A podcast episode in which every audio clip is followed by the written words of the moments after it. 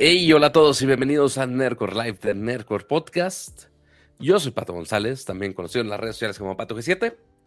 O nada más como Pato, ni quien me diga Pato G7, nada más que mi papá a veces. Este es su manera de decir de, ah, te conozco, vamos a hablarte de tu username, ni siquiera el nombre que te puse cuando naciste.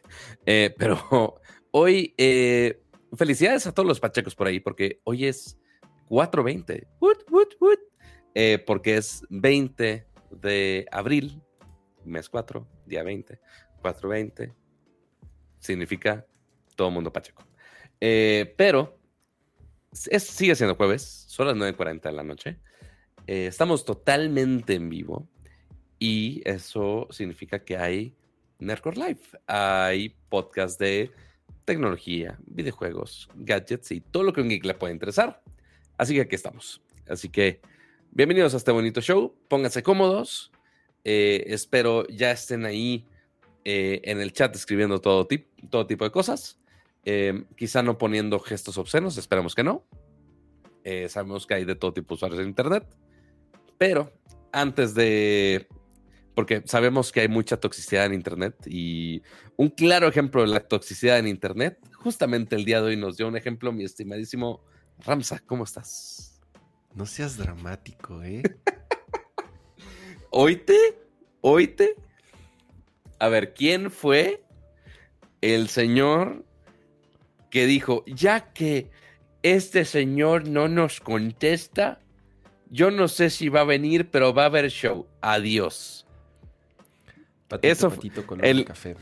El, em. el, chat, el chat podrá corroborar por mí. Ahorita pongo una encuesta. Ya sabes que todo es nada más jugando, Pato. Pero tú luego. Todo es una. Así de, estás jugando, pero con mis sentimientos, cama. Me tardé 20 minutos en contestar. Ya sé que te tardaste 20 minutos. Estoy fregando nada más. Em, vemos, Estaba, ahorita que dijiste lo del, lo del 420 y. Ajá. Porque además, ya sabes, le, le, le, le mama a Elon Musk. Es, es, este, su. Parece que es su día, o sea, es su día favorito de por supuesto. del mundo y, todo lo quiere hacer este día. Ahorita vamos a platicar de qué hizo. Estaba buscando por qué, qué significa, o sea, por qué este día, cuál es el origen o por qué se le relaciona ese número o esa fecha. Eh, es una historia bien estúpida, la verdad. Eh, es que ahí te va. Estoy leyendo en, la, en Time Magazine que realmente no hay una 100% fiel. Dicen, ahí te va, cuáles son las, las posibles razones de por qué. Algunos dicen es que 420 es el código que utilizan los policías, ya sabes, 420, ves que utilizan números eh, para, para transmitir mensajes. Y si algunos dicen que 420 es el código que utiliza la policía para avisar si tuvieron avistamiento de alguien fumando en la calle, digo, sobre todo, esto viene de cuando era ilegal como tal, ¿no? Otros dicen que, dice, es una casualidad también, o no sé si sea una casualidad, que el, hoy, el, el, 20 de abril, es el cumpleaños de Hitler. No sé, no sé si está relacionado por ahí. Eh, dice, la historia más creíble del 420 se relata a que en el, en, en, el año, en los 70, principio de los 70, cinco estudiantes de la Universidad de San Rafael High School, no sé en dónde, en California, eh, en teoría se iban a reunir a las 4.20 en el campus, en la estatua de, de, en una estatua del campus, Uh, sí, pues se reunían a, esa hora justamente a fumar. Sí, o sea, se reunían a esa hora a fumar marihuana ahí frente a esa estatua de la universidad, bueno, de su, de su colegio. Eh, ya, eso parece ser que eso es como, como cuál podría ser el, origen de esto. no, nunca, no tenía idea. O sea, sé que hoy es como el, como el Día Internacional. Eh, que se festeja el uso de. Así es, así es. Pero desconocía por qué hoy. Eh, Pero bueno, ya les. ¿Alguna vez ¿Qué pasó? Las, ¿Alguna vez has consumido tal cosa? Jamás en mi vida. Pato, jamás en mi vida he fumado ni siquiera tabaco. Tú muy bien. Tú muy bien. Nunca, ninguno de los dos. ¿Quién, te viera tan niño eh, bien? No. No sé, no sé por qué. Eh, si hay algo que no soporto, es el humo del, del cigarro. Sí, el humo de tabaco yo tampoco lo soporto. O sea, eh, y además crecí traumado porque pues en mi casa mi mamá fumaba. Mm, o sea, cuando crecí ahí y entonces, puta, era lo pinche peor del mundo. Eh, este, bueno, fuma todavía, mi mamá fuma todavía, pues sigue viva. Pero siempre, siempre, siempre, siempre me cagó. O sea, para mí sí es insoportable. Eh, y el de la marihuana, pues nunca me ha llamado la atención, la verdad. O sea, nunca, nunca me ha llamado la atención. Me da curiosidad, honestamente. O sea. Los, los efectos de. Ajá, exacto. Son de esas cosas que me dan curiosidad. A lo mejor. Sobre todo porque ya hay formas distintas de consumirlo. Que no sea inhalando pinche humo. Eh, que es lo que no soporto, el olor. Me caga el olor de la mota también. Pero como hay otras formas de consumirlo, eso no, o sea, sé que lo haría, o sea, tengo curiosidad. Que si en gomita, que si en spray, que si en que muchas en cosas ya. Gotitas, que si en refrescos, bueno, no refresco, pero o sea, ya hay muchas formas de consumir. Seguramente también hay. Sí, que a lo mejor diría, bueno, no lo sé. No sé, nunca, nunca en mi vida, digo, no me daría pena, eh, como, ¿por qué me daría pena decirlo? Pero nunca, nunca he probado ninguna de las dos cosas. Te digo, la verdad, el humo me, me, me, este, me molesta como pocas cosas en la vida. Em, y para eso también sabes, hay toda una rama de gadgets siempre que vas a un CES o vas a algún evento de ah, gadgets. claro. Eventualmente también hay gadgets de salud en general, gadgets para viejitos y gadgets para marihuanos. Eso, eso siempre hay, siempre hay, totalmente. Así es. Este, pero hablando de verdes, Cama, saludemos al chat. ¿Te Saludemos al chat. Bienvenidos a todos a una edición más de Nerdcore Live de Nerdcore Podcast. Este. El noche de jueves. Copcast. Lo bueno es que no le entro. y miren, amigos, mientras están viendo. mientras ven. Aquí la... Mientras que Cama no, no cambió la, la colección de escenas eh, y que seguramente vieron así a Kama viendo así con cara de, pero ¿cómo? ¿Dónde le debo picar?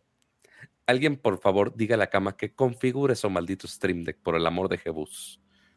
Por el amor de Jebus. No lo he configurado, este, chale.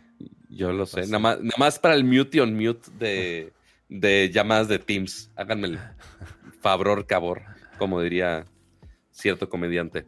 Pero decía justamente saluditos a los verdes porque justamente son los miembros del canal que nos apoyan cada semana eh, formando parte de esta comunidad core. Así que si se quieren unir, más que bienvenidos y van a ver su nombrecito con su insignia. Y mira, justamente José Luis Sánchez, miembro por 24 meses, cama. Dos. Ya nos, ya nos aguantó dos meses. Digo, dos, meses, dos años. Dos años, José Luis. Buenas noches, se antoja. Muchísimas Se antoja la verde, dice. Dos años siendo miembro. Oye, qué, qué, chido, qué chido que hay muchos por acá que no faltan en cada semana acompañarnos y comentar aquí en el chat, platicar y sobre todo eh, apoyar el proyecto siendo miembro con sus superchats, ya lo saben. Eh, muchísimas gracias a todos los que de una u otra forma apoyan a Nerdcore. Y si no, ya saben que una de las formas más sencillas de hacerlo también es dejando su like, eh, ya que andan por acá ahorita que apenas vamos empezando el programa. Así que, mira, yo no lo había dejado el mío. Ahí está. Ya dejé. Eh, ¿Das el autolike a tus publicaciones? Doy el autolike. Pues no, o sea, doy el autolike, pero desde mi cuenta personal. Entonces, no es que desde la cuenta de Nerdcore le dé like a Nerdcore. ¿Se puede? ¿Se puede dar like desde la misma cuenta? Totalmente se puede. Sí, a ver, se puede. Ah, y gracias a Gerardo Hernández, que es miembro por 23 meses.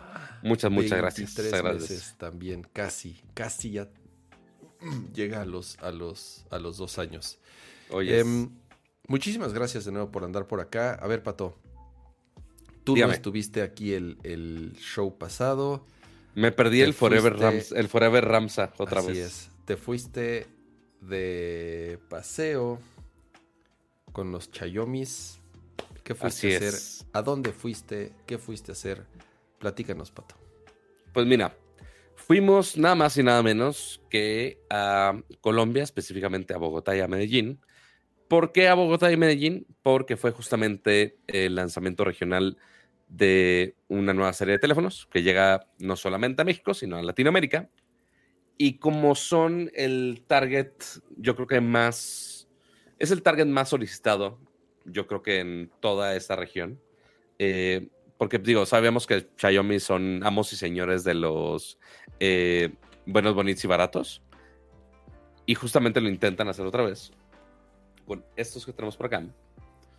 Los Redmi Note a ver, 12. Déjate, pongo acá, machín. Ahí está. está. Es el Redmi Note 12. Y este, que es el más mamilas de todos, que es el Redmi Note 12 Pro Plus 5G. Porque ya se nos acaban los, los adjetivos para agregarle a los celulares. Y ya, ya existe un Pro Plus. ¿Por qué? ¿Qué malos, ¿Qué malos son para ponerles nombres a sus... Digo, no, no, no Xiaomi. En general las marcas de tecnología eh, asiáticas, qué malos son para ponerles nombres a sus productos, de verdad. Digo, el, que se gana siempre el premio es ahorita Sony, o sea, ah, medio lo están intentando. Ajá, Sony es el rey de nombres malos de productos. Eh, digo, fuera de PlayStation, y ya los audífonos están cambiando. En vez de los WX no sé qué tanta madre, vamos a cambiarlo a que sea LinkBots. Ah, cool, pero apenas están empezando con un par de productos así.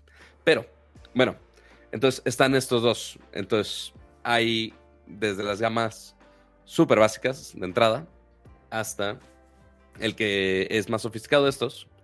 Es justamente este que tenemos por acá. Déjale quito la fundita de plástico. Muy bonito, muy reflejante, muy casi casi como espejo, pero en realidad es de color negro. Pero lo que se destaca más de este equipo uno, la pantalla AMOLED, que bueno, tener en gamas medias pantallas AMOLED es chido.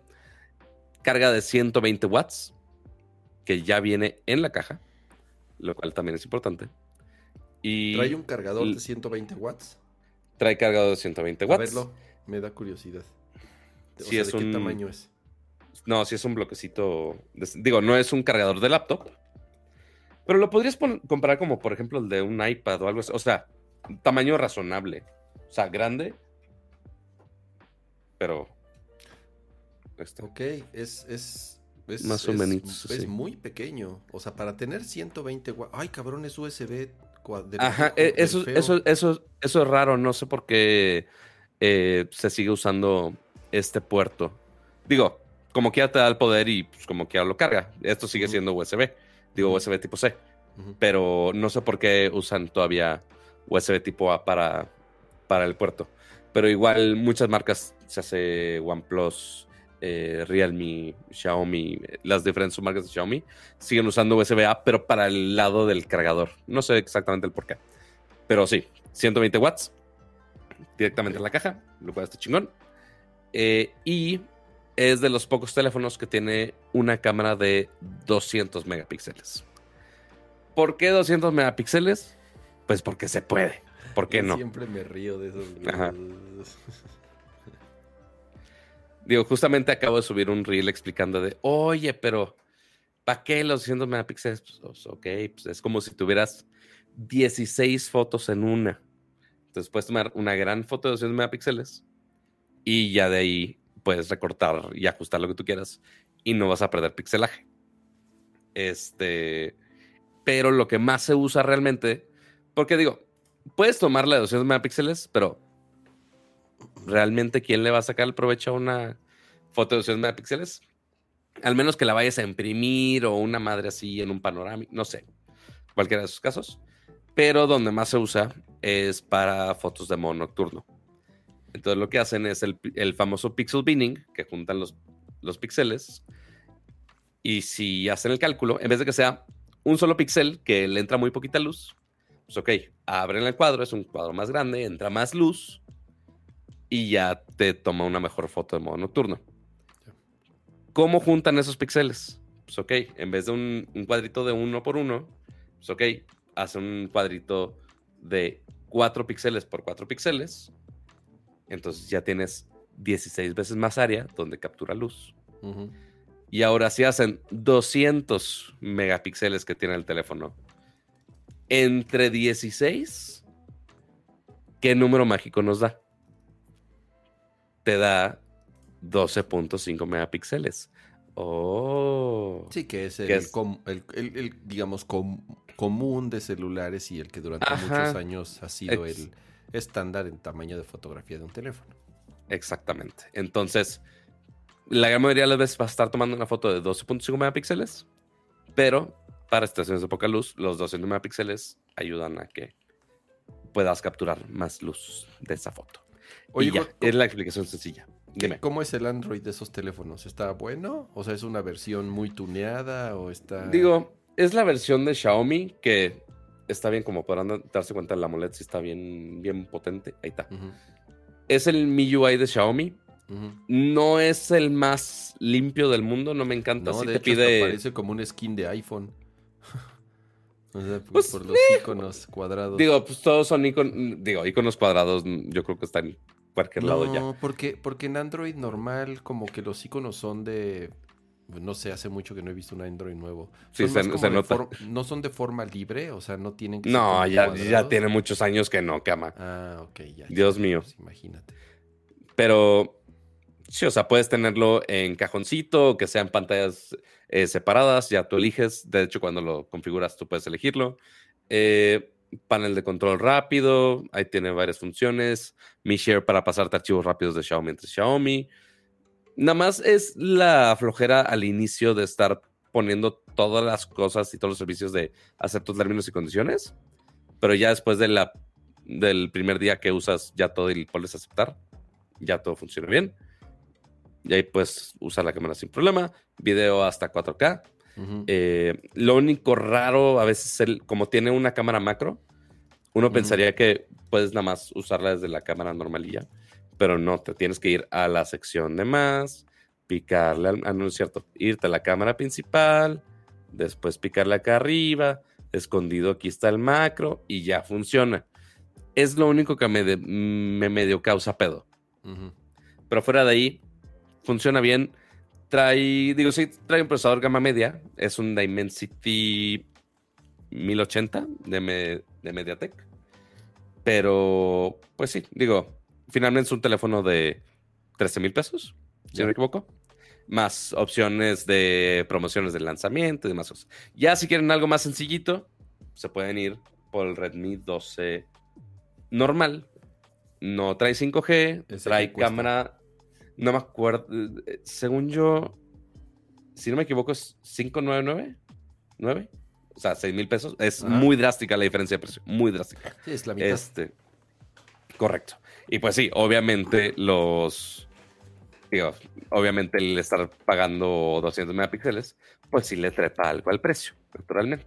Pero ya, ustedes eligen totalmente lo que necesitan. Dime.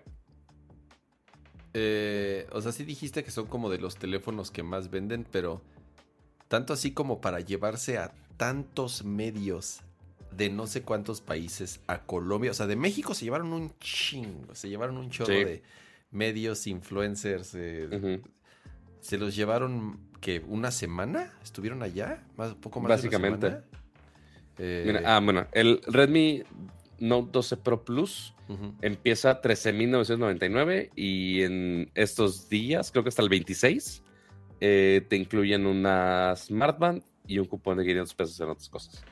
¿Qué lugar ocupa Xiaomi ya en ventas en México? si no me equivoco, justamente esos números los han estado presumiendo bastante. Ahorita en México ocupa el lugar número 3. Ok. Porque arriba está Motorola. no, ah, Apple está como en como en cuarto. Justo nivel Latam. Ajá. Este no, ah no, de Canalys Estimates. Porque es, esa gráfica sí la pusieron en la, presentación justamente. Ajá. Eh, número uno en, en Latam, no solamente en México, Latam número uno Samsung con 38%. Esto en 2022. Eh, después Lenovo, que es Motorola, 21%. Después Xiaomi, 15%. Y después Apple con 6%. a nivel Latinoamérica hasta se me hace alto Apple. O sea, el tema de Apple en otros países, o sea, en Centro y Sudamérica, es que es estúpidamente caro. O sea, Totalmente. Ni se diga Argentina o Brasil. sí, Brasil, Chile, o sea, son ridículamente caros. Sí, en México no sé honestamente cómo sea, o sea, en qué lugar esté eh, Apple. Pero sí, en Latinoamérica, wow, el 6% es nada. O sea, comparado con...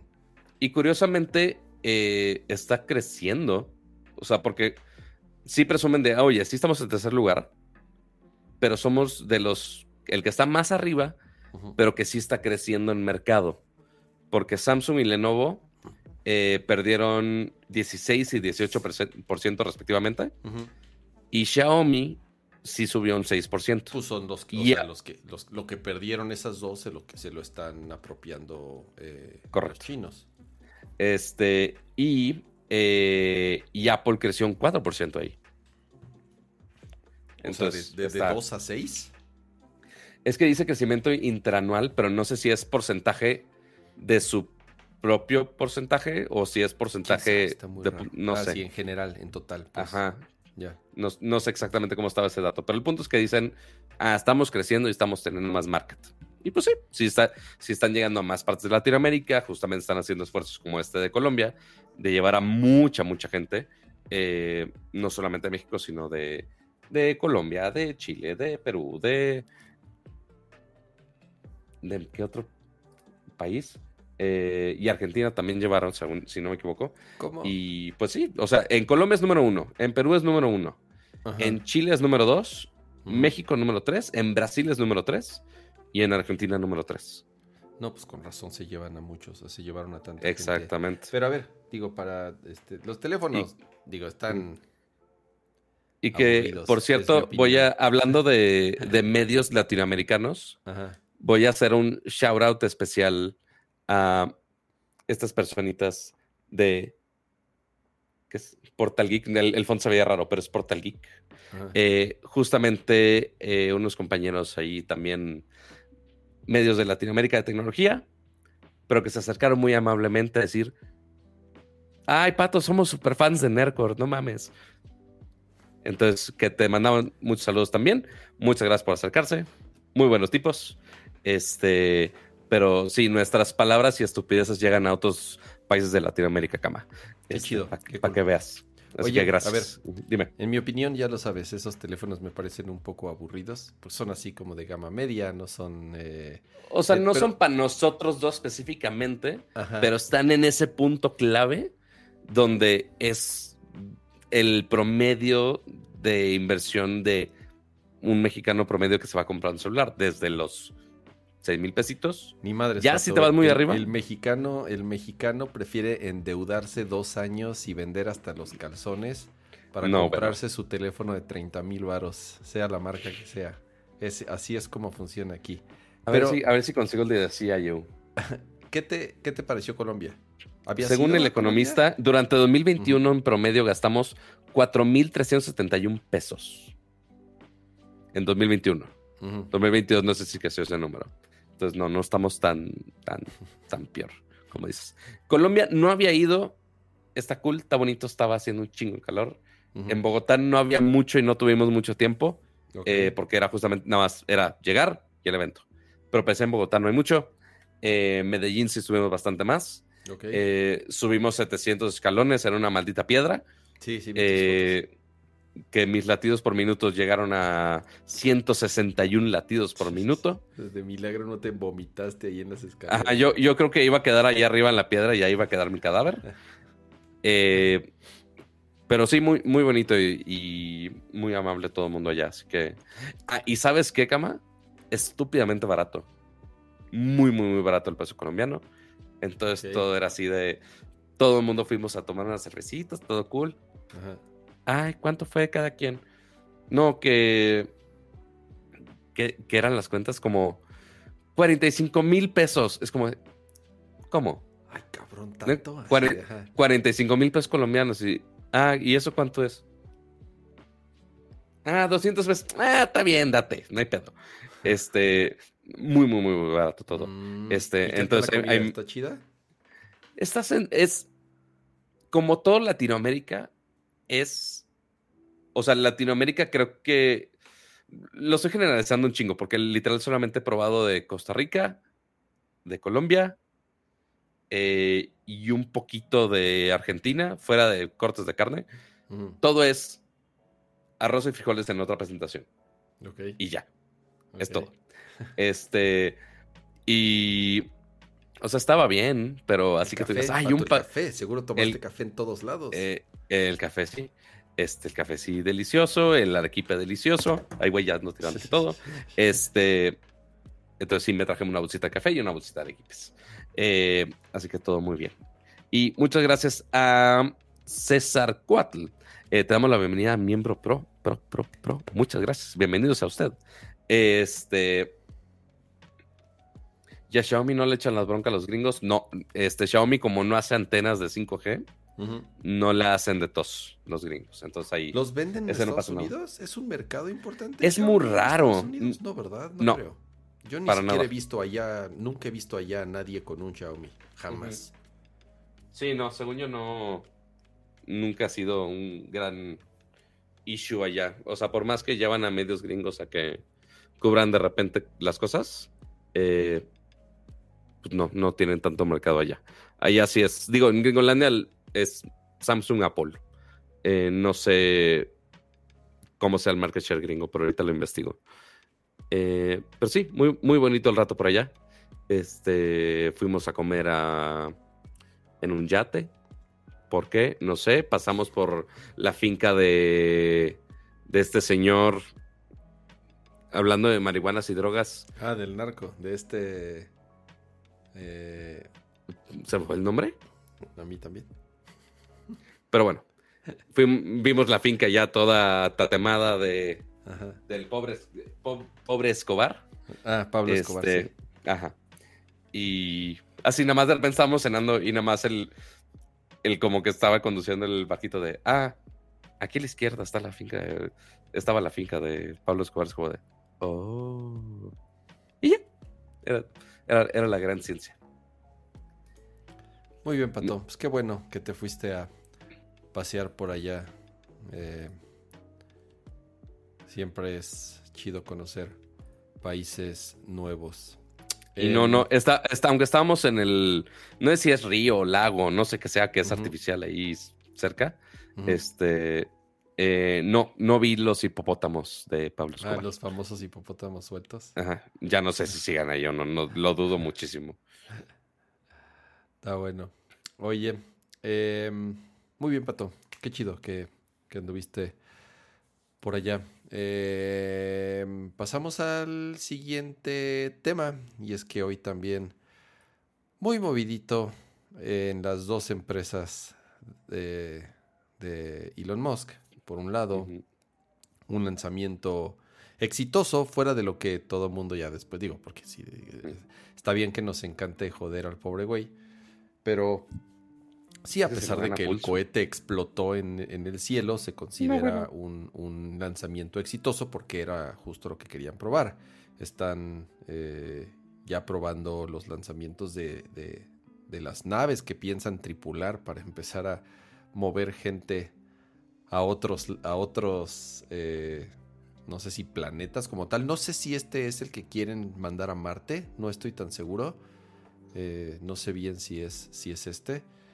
pero no, tengo el dato. Así es, pero bueno, fue exitoso el lanzamiento y ya después, desafortunadamente, cuando empezó, eh, cuando empezaron las maniobras de separación, pues falló y pum, voló, explotó bien chistoso en, los cielos.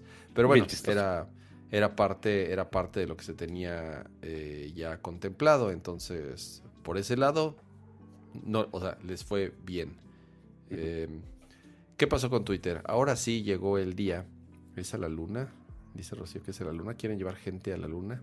Ok. Digo, sé, porque sabía del proyecto de Mar, o sea, que tiene, sé que tiene años diciendo... Em, que si Marte o no Marte. Que, que era Marte, ajá. Pero bueno, desconozco exactamente si este es de los que... Eh, Para 2025 a la luna. 2025 a la luna, ok. Em, bueno, esperemos no explote cuando lleve gente arriba. Em, sí, porque si no me equivoco también va a estar una mexicana involucrada, creo. Mm, órale. Sí, SpaceX es una compañía bien interesante, la verdad. Eh, ¿Qué pasó con Twitter? Pues bueno, llegó el día por fin que habían prometido, en donde después del primer intento fallido, en donde habían anunciado que ya iban a eliminar o quitar a todos los usuarios que tenían verificación previa, a menos que fuesen suscriptores de Twitter Blue, o si eran alguna de estas empresas o instituciones o medios que pagaban esta verificación premium, que ya saben que son varios miles, varios miles de dólares al mes que cuesta, no recuerdo exactamente cuál era la cifra, y que muchos medios se negaron a pagarlas. Eh, ya también iban a hacer lo mismo con los usuarios, retirar absolutamente todas las palomitas de verificación de los que ya la tenían y ahora sí empezar a ponerla solamente a los suscriptores.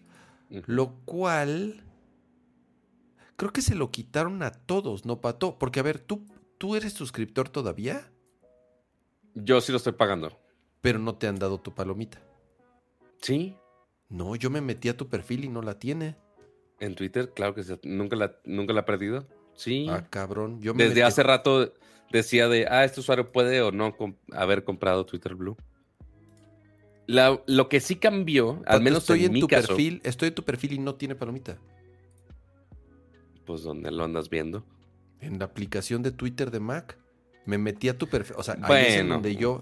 no, no, no, usa una aplicación decente. no, pero a ver, Pato. O sea, yo aquí veía a todos. Sí, es la, es la aplicación que uso todos los días. Y todos estaban verificados en la mañana. Y ya después de pronto, porque hasta puse un. Entonces, seguramente está actualizado para que únicamente muestre el estado de verificación legacy. No, posiblemente no esté actualizado para Blue. Entonces aquí vamos a justamente cerrar la encuesta y mostrar el dato de cama es tóxico y en efecto 66% dice que cama, que cama, es tóxico. este, pero si lo ves en web este, o en algunas de las aplicaciones que se actualizan más seguido, me refiero a iOS o Android, eh, tú si le picas a la palomita en color azul, ahora cambiaron eh, el texto que viene ahí.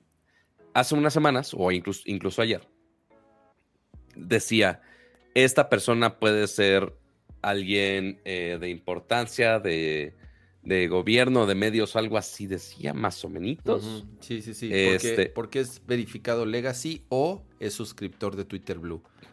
Y ahorita sí, efectivamente, Pato, me metí a tu cuenta en el app de iOS y sí tienes tu palomita, eh, así que está bien, no te, no te, me, no te me agobies, si está No te me paniques. Así es. Entonces, ahora que dice, antes, eh, justamente la semana pasada, estaba la controversia porque los que eran legacy, que según les habían dicho que se iba a quitar, eh, les habían dicho, ah, oye, pues la vamos a quitar. Y todo el mundo de, ah, perfecto, yo no te voy a pagar un 5, quítala si quieres. Les dejaron la palomita, pero al momento que tú le picabas a la palomita, decía, eh, esta verificación puede ser o legacy o pagan por Twitter Blue. Entonces ahí como que estaba engañoso de, ah, o sea, estás haciendo pensar que este güey sí paga por Twitter Blue o qué pedo. Y ahora ya lo cambia totalmente. Ahora dice cuenta verificada. Eh, esta cuenta es verificada porque está suscrita a Twitter Blue y verifico su número de teléfono. Yo no sé si verifica mi número de teléfono. Si está mi verificación por SMS, yo creo que sí. Em, eh, pero hay algunos casos donde dicen de, güey, yo no pagué ninguna suscripción, yo no verifiqué ningún número de teléfono, ¿qué pedo? Em, ¿Era Stephen King el que, el que estaba quejando? Eh, eh, estuvo bien chistoso porque dos usuarios son los que, de los que más escándalo habían hecho, de los que luego, luego se, se estuvieron en contra de que tenías que pagar una... Bueno, que dijeron, yo no voy a pagar ni madres, quítenmela. Uno fue LeBron James y el otro fue Stephen King. Después de que pasó esto y empezaron a quitar todos, justo esos dos perfiles mantuvieron la palomita. Y entonces le preguntaron a el publicista, bueno, alguien de la agencia de, primero le preguntaron, los de The Verge le preguntaron a un empleado de Twitter, así de, ¿qué onda con la cuenta de LeBron James? Él dice que no pagó. Dice, no, él la, él la, mantiene por orden del jefe directa, así tal cual. Eh, o sea, Elon Musk personalmente pidió que a LeBron James no le quitaran la palomita, así es, y dice, no, esta va por nuestra cuenta. Y Stephen mm. King igual. Porque Stephen King hasta puso un tuit así de, ah, ¿por qué tengo la maldita paloma? Yo no estoy pagando nada, yo no la quiero. Y entonces también es porque personalmente Elon Musk, al menos esas dos son de las dos cuentas más conocidas que él decidió dejarles la verificación, o sea, legacy, pues. digamos, sin que pagaran. Pero, Pero justamente estás, estás ahí de false advertisement eh, Exactamente. sí, o sea, hace siete horas, justo Stephen King puso, mi cuenta de Twitter dice que me suscribí a Twitter Blue, no lo he hecho. Mi cuenta de Twitter dice que he quedado mi teléfono, no lo he hecho. Entonces, pues sí, o sea, es justamente jugárselas sucio con la desinformación de esas cuentas. Es... Eh, yo no entiendo... A ver, ya cada quien si decide pagar por Twitter o no, está bien. Yo nunca estuve en contra y muchas veces, incluso antes de que Elon Musk lo adquiriera, yo nunca estuve en contra, incluso eran de las, de las cosas que yo decía que yo hubiese pagado con gusto por usar Twitter, número uno, sin publicidad y número dos, pues eh, con ciertos beneficios. No sabía si lo de editar tweets, no sabía si el poder subir tweets con mayor número de caracteres. O sea, yo como usuario de una plataforma que me gustaba mucho, nunca me pareció descabellado que si en algún momento sacaran una suscripción, yo la pagaría. Ya Elon Musk es, cambia la historia, ¿no? O sea, no, jamás le daría mi dinero a ese güey. Pero creo que el problema es o no sé, ahorita tú me dices, yo sé que tienes ciertos beneficios por pagar la membresía, pero honestamente todo, todo, todo, todo giró eh, en, la, en la estúpida palomita. O sea, la estúpida palomita tenía un sentido muy importante y muy particular, que era verificar que esa persona realmente es quien decía ser, sobre todo en una red social llena de celebridades y gente que se hacía pasar por esas celebridades. Entonces, funcionó perfectamente bien ese mecanismo durante muchos años. O sea, era el hecho de que un usuario tuviera esa palomita, pues por lo menos te garantizaba que sí era esa persona. Sí, a lo mejor en algún momento, sobre todo al principio, no lo sé, eh, tal vez sí era un poco de sí, sí se devaluó un poco y, eh, de pronto soltaban muchas verificaciones eh, incluso para personas que decías, bueno, pues, o sea, digo, no es una celebridad, no es un medio, no es un reportero, no es un deportista, no es, pero está verificado, está bien, digo, este, hizo lo que, hicieron lo que tenían que hacer, haber hecho para, para estar verificado, pero al final ese era el objetivo real de la palomita, el decir, esta persona es quien dice ser. Y entonces, cuando llega Elon Musk y dice, ah, eh, yo sé que la gente lo que quiere es tener su palomita. Entonces, si la única forma que tengo de poder hacer dinero es darle a todas las personas su palomita por darme tanto dinero al mes, pues que ese sea el premio. Pero realmente siento yo que ese es el problema, porque entonces el, objetivo de la palomita ya se perdió completamente. Y ahora es al revés. Ahorita el que, los que tienen palomita es así de, ah, ese güey está pagando, ¿no? O sea, ya es así como un, eh, eh, voy a ver burla. En mi, ajá, voy a ver en mi lista quién es el que paga. Eh, quién es el tarado que le está dando dinero a ese güey. Y salen los memes y lo que sea. Pero siento que ese es el problema, que la verificación debió haber seguido como estaba, como existía. Sí, bien pudieron haber hecho una limpia o una actualización o una reverificación, no lo sé. Pero todo el tema de la suscripción que gire alrededor de la palomita y que sea el, lo más importante de por lo cual estás pagando 8 dólares al mes, siento que ese es el problema. Independiente de los otros beneficios que tú, Pato González, tienes por pagar 8 dólares al mes? O sea, a ver, mi pregunta es, número uno. Es que justamente ahorita, perdón, ahora dale, dale. O sea, sí, te iba a preguntar, ¿qué, qué obtienes? ¿Qué obtienes por esos 8 dólares al mes? Realmente, ahorita, ahorita, ahorita, en este preciso momento, no mucho. Lo que tienes ahorita, uno, está eh, la opción de la verificación por SMS, que es literal la razón por la cual la pagué yo. Te dice aquí, ah, oye, una mejor experiencia para leer, que es un reader de artículos que jamás he usado. Está Early Access a, nuevas funciones, como ahorita de los que hay de nuevas funciones, poner tweets de 4000 caracteres, em, editar tweets, cinco veces hasta 30 minutos, eh, video en Full HD, que yo técnicamente sí podía hacerlo, eh, por como medio, entre comillas. Eh, ya puedo subir videos eh, de hasta 10 minutos y el undo tweet, que es una estupidez.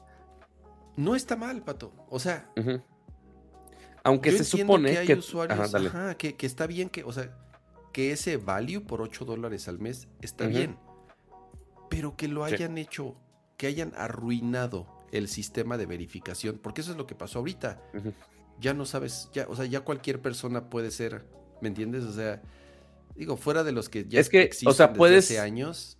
Ajá. Vas, vas. Ah, es que el problema aquí de la verificación es que, ok, en su momento sí aportaba y era una manera de saber de, ah, güey, es la, estoy sacando eh, información de una fuente verídica, de confianza. Pero después cuando le das la verificación, especialmente en casos de políticos gringos, especialmente en casos de expresidentes gringos, que lo único que se dedicaban eran a poner mentira tras mentira tras mentira, finalmente valía madre esa verificación. Porque no puedes, no... Dale, dale. Yo no estoy, o sea, yo no, yo no, yo no creo que la verificación sea porque garantizas que esa fuente sea de, o sea, de, información eh, verídica, necesariamente. Sí, pero que es, que es esa persona, pues. Sí, claro, es, simple y sencillamente, eh, como te decía, eh, dar a conocer que esa persona realmente es. ya que si lo que diga o no sea verdad o no, o sea falso o verdad, ese es otro tema y ya podrían perder su verificación si se comprobaba que la información que estaban eh, comunicando pues era negativa o tóxica o lo que sea. Había riesgo de perder su verificación si muchas personas eh, reportaban esas cuentas y pasó muchas veces. No, no, creo, no creo que sea de, necesariamente, te digo, lo que, lo que esa persona o ese medio dijera real o falso. Era simple y sencillamente para eh, comprobar que era real la persona que estaba detrás de esa cuenta. Eso, eso es todo. Creo que no tiene nada, no tanto que ver con que sea verdad o mentira la información que eh, escribía. Y, pero como para Elon Musk, la palomita se convirtió en la única manera viable de poder sacar dinero de los usuarios en general, porque intentó por los APIs o por verificaciones especiales a organizaciones que eran de mil dólares al mes, una madre así, y que claramente algunas organizaciones, principalmente New York Times, entre otras, no les interesaba pagar eso. Pues ok, ¿cuál fue el, ahorita como el último recurso para poder generar cierto revenue? Ok, la palomita sabe que es algo que la gente eh, valora. La, gente siempre quiso, se sentía especial por su palomita, etc, etc. Y pues ok, monetizó eso. Con eso, obviamente, sacrifica todas las, las razones de por qué existía la palomita. Porque si a todos, a cualquier persona que pague, que es lo que le importa ahorita a Musk, va a sacrificar la veracidad de ciertas cuentas, a Musk le puede valer un pito. Es, ok, ¿qué va a hacer que no me endeude? Entonces, pues sí, sacrificó una de las funciones más valiosas de Twitter y pues la, la puso a bailar en un tubo. eh, prostituyendo la pobre función. Y pues así tuvo que hacerlo, porque fuera de ahí, ¿qué otra manera decente tiene Twitter de monetizar? Ads, no mucho, y más ahorita con la siguiente nota que vamos al respecto. este, de leer. Es, es. Yo no creo que esto se convierta en un revenue importante en Twitter. O sea, pero es algo. Si fuera de ciertos usuarios, porque necesitan ciertas funcionalidades, como tú, como algunos otros eh, creadores de contenido, pues sí, a lo mejor le sacan provecho. Pero, el o sea, pero la, forma de vendértelo de vas a tener tu palomita, yo no creo que vaya por ahí. O sea, porque ya hoy en día la palomita no vale nada, güey. O sea, la palomita ya no va, no, no, al contrario, ya este, ya este es un meme, güey. O sea, muchas de las personas que yo seguía que tenían es así de ya quítenmela, ya quítenmela, porque no, no quiero, no quiero que la gente piense que estoy pagándole a este cabrón dinero quítenmela ya, por favor. ¿no? Porque, porque era la forma en la que se convirtió. O sea, se convirtió en, en, en, en, en una manera de, de, joder a alguien de que estaba pagándole eh, dinero a Elon Musk. Entonces, en mi opinión, se devaluó completamente el significado de esta verificación y ya ahorita simple y sencillamente es un escudo de, eh, ah, él le paga dinero a Elon Musk. Y ya, cada quien, cada quien. Entonces. Mira, de, ah. una nota de. ¿Qué es esto de febrero? de 2023. Dice: alrededor de 180 mil personas en Estados Unidos pagan por Twitter Blue. No es nada. Es, nada. Es. O sea, el porcentaje de usuarios. Si tú. Si lo sacas en porcentaje de usuarios, de los millones y millones y millones y millones de usuarios que utilizan Twitter todos los días en Estados Unidos, que va a la baja, es nada, son cacahuates. O sea, 18 mil usuarios que, a la, que y seguirán bajando, güey, porque, porque... Pero es un revenue que no, que no estaba. Pero lo tenían de otras formas, Pato, lo tenían en anunciantes que por estas mismas pendejadas perdieron. Eso sí. O sea, ese es el problema, que por andar pensando en estupideces y por tratar de rascar pesos de otro lado, descuidaron el revenue importante que tenía Twitter, o por lo menos el mayor, que era el de los anunciantes, perdieron. O por andar inventando cosas como cerrar las APIs o cobrar miles y miles de dólares al mes también por tratar de rascar dinero de otro lado, siguen perdiendo anunciantes. ¿Qué es lo que pasó esta semana? O sea, Microsoft anunció que desconectaron completamente Twitter de la plataforma que ellos que tienen que tiene Microsoft de advertising. A ver, Microsoft igual que Google hacen miles y miles y miles de millones de dólares al año en venta de publicidad. Eso eso es eh, es la manera en la que de las formas en las que más hacen dinero eh, compañías como Google y Amazon, obviamente vendiendo publicidad. Tienen una plataforma para administrar tus medios y administrar tus campañas. Entonces, tú, Nestlé, quieres invertir, tienes 3 eh, millones de dólares y quieres invertirlo en distintas plataformas o en distintas redes sociales, vas con Microsoft y le dices, a ver, tengo esta lana. Y entonces Microsoft te dice, sí, claro, súbete a mi plataforma, ahí eh, tú eliges tus campañas, las, las, las armas, las configuras y las publicas en diferentes y esa plataforma está conectada a todas las distintas redes sociales, sitios, plataformas, todos con los que Microsoft tenga convenio. Bueno, Microsoft acaba de anunciar que ya no se va a poder hacer absolutamente nada desde, desde su plataforma de advertising con Twitter. Dieron de baja completamente cualquier integración con Twitter ya no se pueden mandar campañas, ya no se pueden traquear hashtags, ya no se pueden rastrear eh, usuarios, ya no se puede hacer nada. Dieron de baja completamente cualquier integración con Twitter porque, eh, eh, porque Elon Musk dijo, ah, no, pues están usando mi plataforma, les voy a cobrar 40 mil dólares al mes por utilizar las APIs. Y entonces ahí es donde dice, a ver, por cobrar 40 mil dólares al mes Perdiste a Microsoft que le metía millones y millones de dólares al mes en campañas. O sea, es lo que te digo, este tipo de decisiones, porque se clava ese güey en algo tan pendejo como que la gente pagaría lo que sea por tener una palomita azul, mandó al carajo y ha perdido a, cuentas y a compañías que dejaban en Twitter millones y millones y millones de dólares. Entonces, o sea, ese, eh, no, no, hay forma, porque rascar pesos de un lado, de otro lado, descuidó y perdió de donde realmente entraba. De los pocos que sí, de, los pocos que sí tenía. Claro, entonces, no sé. Eh, eh, siempre, siempre acabo esta, o sea, siempre acabo mi sección de Twitter diciendo, no tengo idea qué pasa por la cabeza de ese güey. Cómo estén los números realmente de Twitter. Siguen despidiendo gente, obviamente. Siguen demandados por medio mundo. Eh, no sé cómo está el tema ya de la renta del edificio que los querían sacar. Eh, la deuda sigue y sigue creciendo y los intereses siguen aumentando.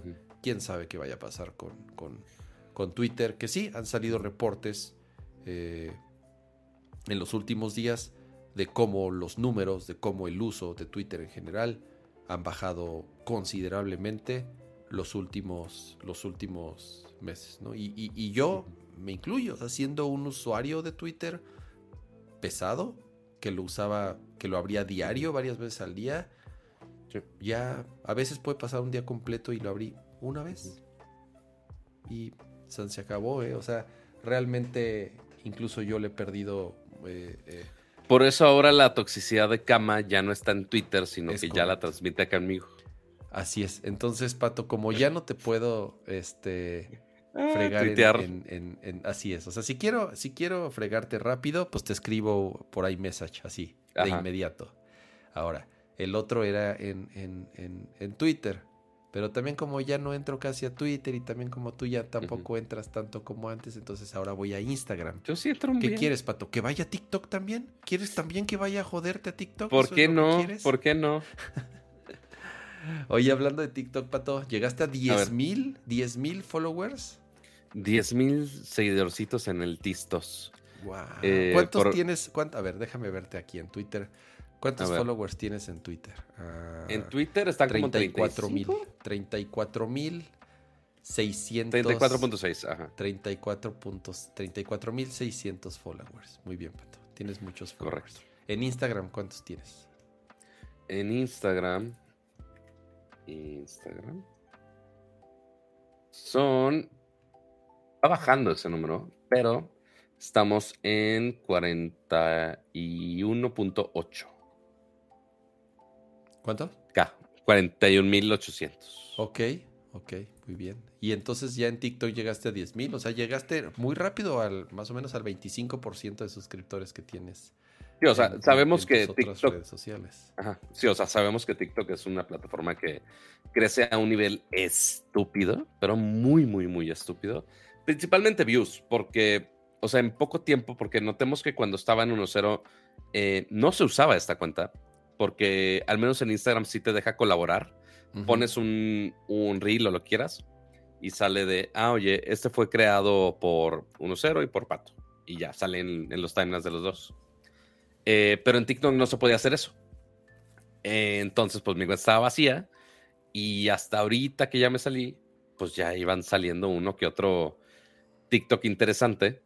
Eh, pero, por ejemplo, algo de CES, de Android, 114 mil vistas. Uno de la Surface, 100 mil vistas.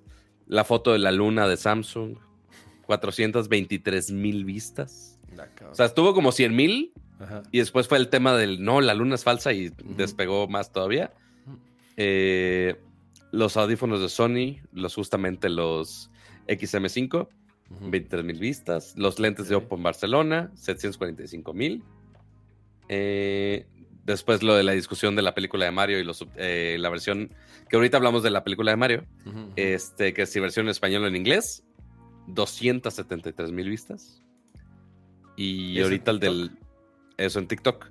Y ese mismo contenido en Instagram, aunque tengo más seguidores en Instagram, por ejemplo, el de Mario, te dije 273 mil vistas. En Instagram. Ese, ese mismo contenido en Instagram, 15 mil vistas. Ay, cabrón, es, es demasiada la diferencia. Es que te digo algo, Pato, TikTok, o sea, yo, la, yo, yo cuando he visto a alguien en TikTok están así, eh, eh, eh, como pinches degenerados consumiendo contenido. Posiblemente sin, sin, los jadeos, maybe, pero... Sí, están, están, están, jadeando de, la, Dios mío, de, contenido, güey. Ajá, exactamente, así está, la gente enajenada ahí en... en, Qué horrible. Ay. Y pero, eh, o sea, lo, interesante es de repente cuando me, meto a los analytics, porque sí te dan analytics, bendito sea. Pero, porque tú dices, oye, de esa gente que está scrolleando a lo, a lo estúpido, algunos pensaría que está scrolleando a lo estúpido, algunos no tanto. Este. Y sí, dicen piches, piches, piches, sí, por supuesto, piches, piches, piches. Eh, pero es, un, es una tasa de retención similar a la que te dicen en otras redes sociales. Aquí, esta es déjale bajar un poquitito al vello. Está. Esa es la tasa de retención de ese video de Mario. Ok. Y justamente en los primeros tres segundos baja como el, que es como 30%, como un 25-30%, y ahí ya va, va bajando de una manera un poquito más natural. O sea, está muy cabrón que tengas gráficas de retención de videos que comúnmente duran un 8 segundos. O sea. Pues este es de un minuto, pero, pero sí, o sea, ya. Es, muy largo, Pato. Es muy largo ese video para el contenido que generalmente la gente consume en TikTok. O sea, por eso te digo que. Eh, o sea, no, exagero cuando están como enfermos así, porque los videos duran cuatro segundos. Y si no, si no captan tu atención en los primeros 25 eh, milisegundos, ya, el que sigue, güey. Transmisión en vivo en Twitter. Eso no lo he visto. Pero sí, o sea, sí, la cantidad de información que sale en TikTok es en súper chinguiza. Y también eso, pues también se va sumando en Instagram, se va sumando en Facebook, se va sumando en YouTube, incluso con, con este nuevo formato de shorts. Y pues con cada uno se se comportan totalmente distintos. Así como está algún, justo le comentaba Cam antes de que entráramos al, show, hay algunos que en TikTok de plano no. O sea, puse un unboxing de justamente el celularcito de los 100 megapíxeles. Y en TikTok tiene mil vistas, quizá. X. Y justamente Cam dice, güey, pero si tienes mil, 10 mil seguidores nuevos, ¿por qué no lo vieron? Sepa. Eh, y en Instagram, ese mismo contenido tiene 8000 vistas. Es como de, ¿qué pedo? Por. Está, está muy raro el jugarle a los algoritmos de todas las redes sociales, pero pues, ni modo, uno quiere jugar a ser niño grande en las redes. Pero ahorita lo que estás haciendo es subiendo el mismo video, o sea, si vas a hacer una historia o un reel, ¿lo subes a las dos plataformas al mismo tiempo? Historias únicamente en, Instagram, pero sí, los, los reels, el video corto, como lo llaman, es lo estoy poniendo, no es lo óptimo, pero lo estoy poniendo al mismo tiempo en Instagram, en TikTok, en Facebook y en, en YouTube. Y lo estoy poniendo los tres igual, porque todavía no he agarrado esa práctica de, oye, con cuál es mejores horas o qué contenido es mejor aquí primero o qué días funcionan más. Todavía no lo he analizado ese nivel.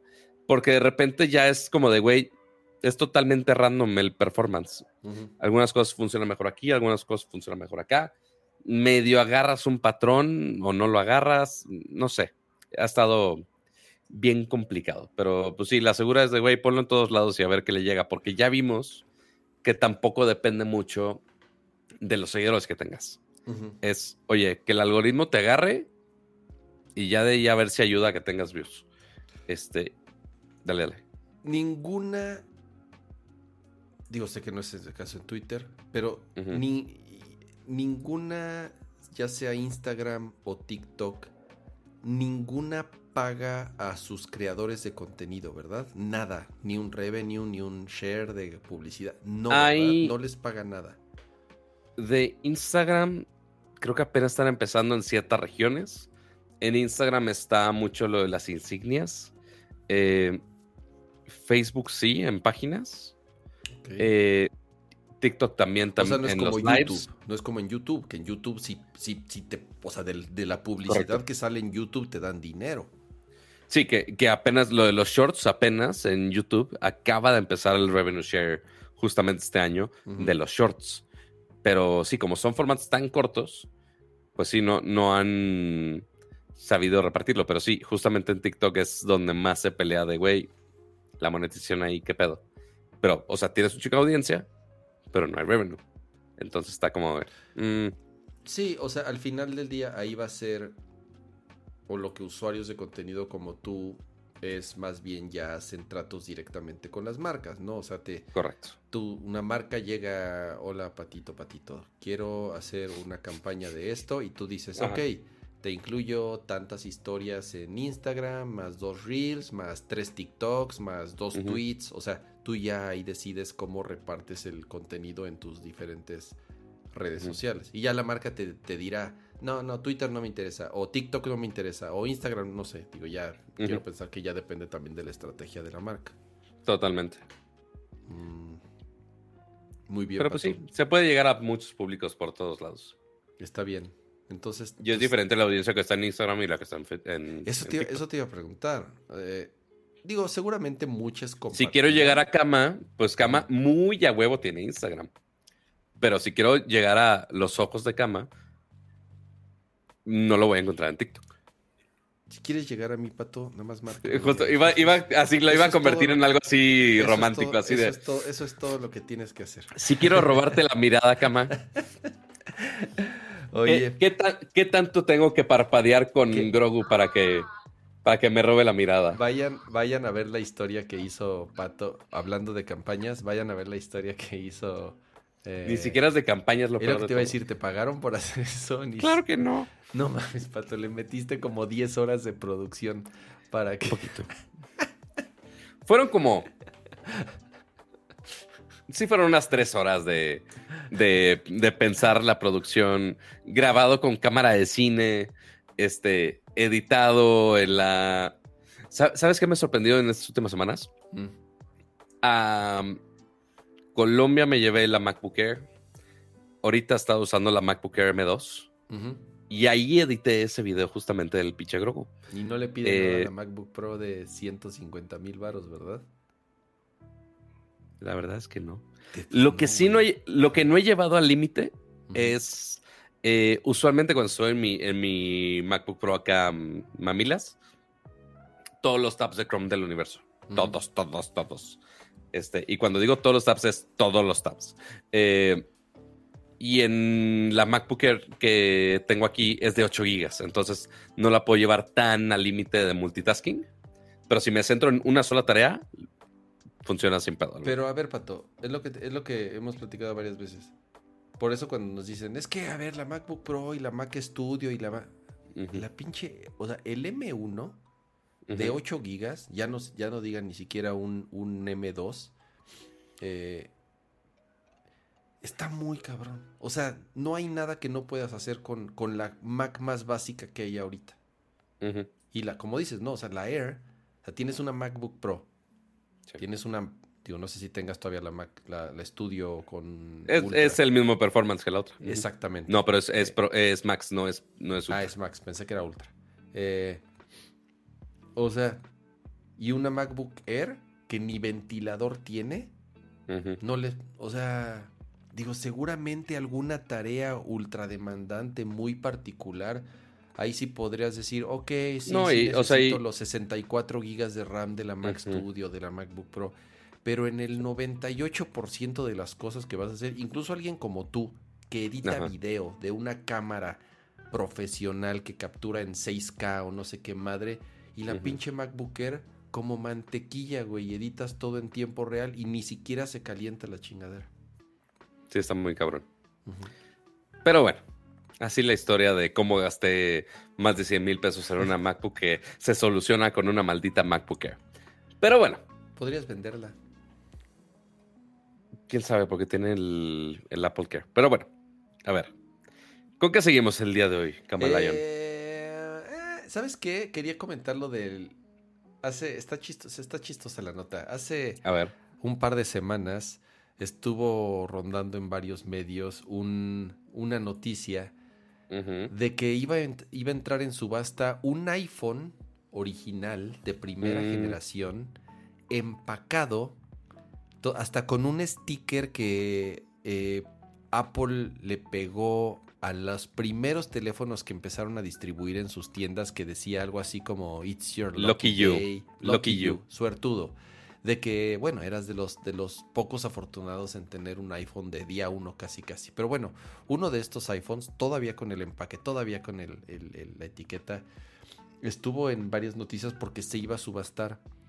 Y entonces, obviamente, estaba ahí de que iba a ser en, la eh, le estaban tratando de atinar hasta qué precio podía llegar este teléfono. Bueno, después empezó a salir en las noticias que sí se vendió el teléfono y que fue en casi 30 mil dólares, una madre así.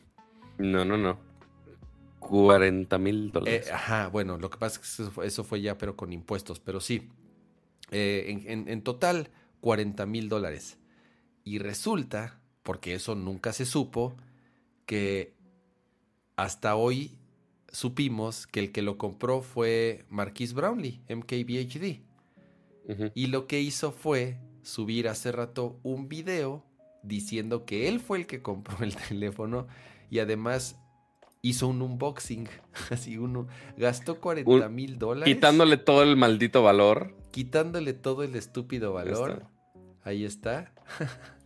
él fue el que compró el teléfono.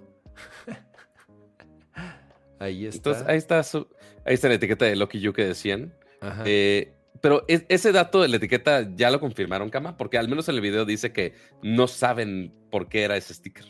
Ese sticker, yo lo que decía la noticia es que en algunas Apple Store los, se, los, se los pusieron tal cual. O sea, mm, para, para, los para que los primeros teléfonos que vendieron traían esa estampita así nada más como un distintivo, así como un... Eh, plus ahí de, ay, güey, qué suertudo eres por... Así de la primera edición, haz de cuenta. Claro, por ser de los primeros en el mundo en tener un, en tener un iPhone. La caja en la que se lo mandaron, no mames, es, una broma. Es, no, no había visto, es que no he visto el video, güey.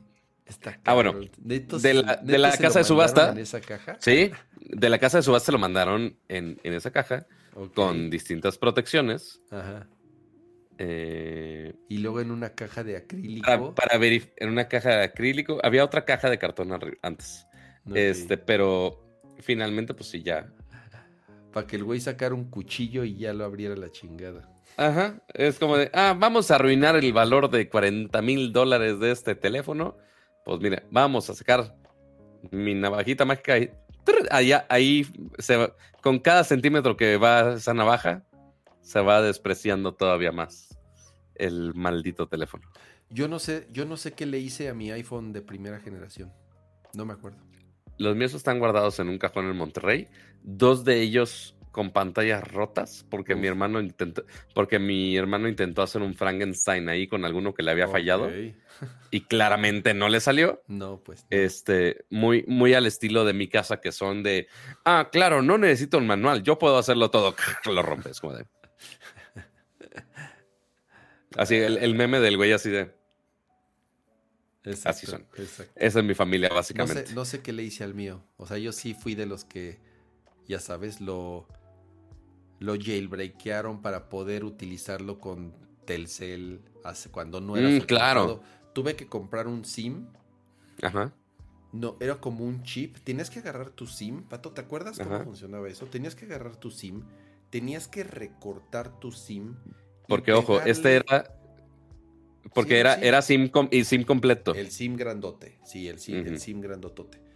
Entonces me acuerdo muy bien que recortaba el SIM, le pegaba el chip ese, o sea, porque si era una, Como un clon ahí del otro, una ¿no? madre con un chipcito, se lo pegabas y entonces lo metías hacia la ranura y así yo le eché a andar. O sea, me acuerdo muy bien que sí, yo ahora sí que yo he sido usuario de iPhone desde, desde el primerito, cuando no era eh, oficialmente soportado en, con los carriers de México. Y me acuerdo muy bien cuando... Tengo fotos por ahí de cuando yo y mis No me acuerdo cómo le hice cuando, cuando tenía uno de Monterrey, porque sí tenía el original, pero no me acuerdo de haber hecho la gandalla de los del chip. No, sí. ¿Quién sabe? Estoy casi seguro o sea, sé que existía ese método, Ajá. Pero no me acuerdo en qué caso funcionaba y en qué caso no. Es en 2007, ¿verdad? Sí. 2007. Sí, aquí, o sea, ya tengo muchas de las fotos que tengo de 2007, ya las tomé con con un iPhone 1. Un iPhone. Obviamente las ves ahorita y dices, órale. Digo, no están tan culeras. Mira, Pato, le encontré. Estoy bien cabrón. Ahí te va. A ver. Eh, a ver, ponte en pantalla completa. ajá, déjame pongo aquí en pantalla completa.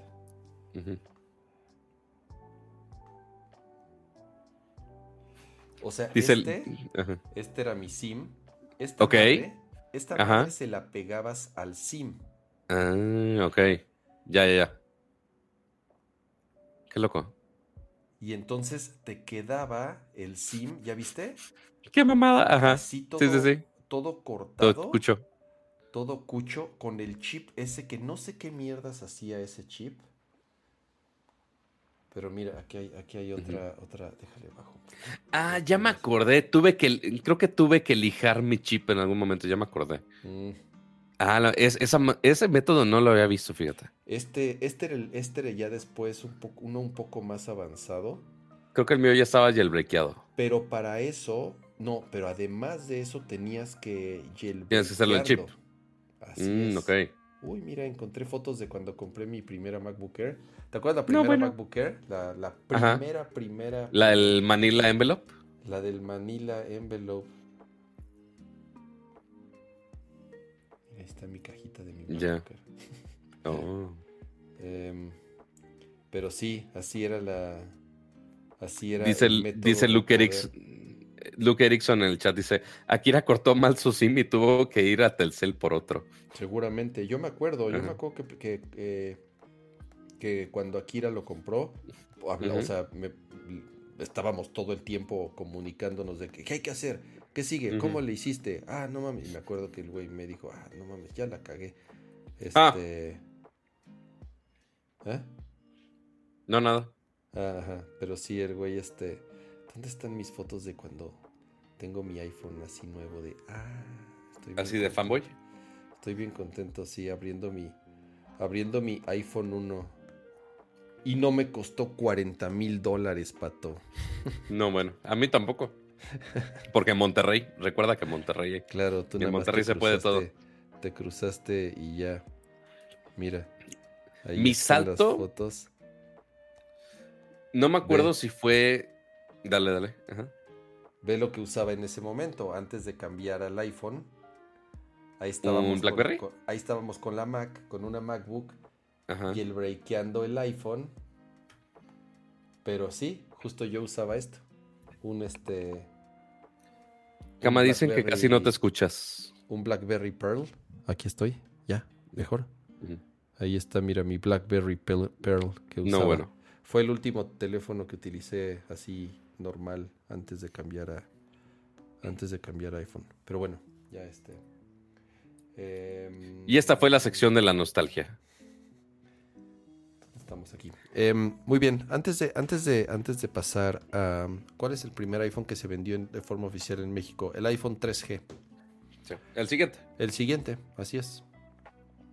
O sea, el siguiente ya, ya lo compré en, en Telcel, normal. Y el 3G. Pero ahora sí, cama. Y a todos. Aprovechando que ya estabas jugando con tus tomas. Esta vez. Ajá. A ver, déjate pongo a ti así en lo que. Ajá, mientras. Ya saben que aquí ya quería hacer la costumbre eh, y le presumí el setup a cama de, ay, mira, tenemos la toma cenital y aquí hacemos el unboxing de que si del HomePod, que si de, del iPhone amarillo, que si lo que quieras, no sé qué. Cama dijo, híjole, no, yo también quiero jugar a eso. Entonces, hoy, nuestro estimado Cama eh, tiene un gadget el cual yo no tengo y que ahora, en este preciso momento, está haciendo su cambio de toma. A ver, según yo, voy a, voy a, ahí está, ¿no? A ver, déjame pongo aquí. A ver. Ah, ahí está. No está tan mal. ¿Qué es esto, Cama? ¿Sabes está qué? Bien. ¿Puedo, puedo mejorar un poco la iluminación. Voy a mover un poco esta lámpara. Y voy a darle un poco más de potencia. Mm. nada más está presumiendo que ahí en su escritorio tiene el trapito carísimo de París de Apple.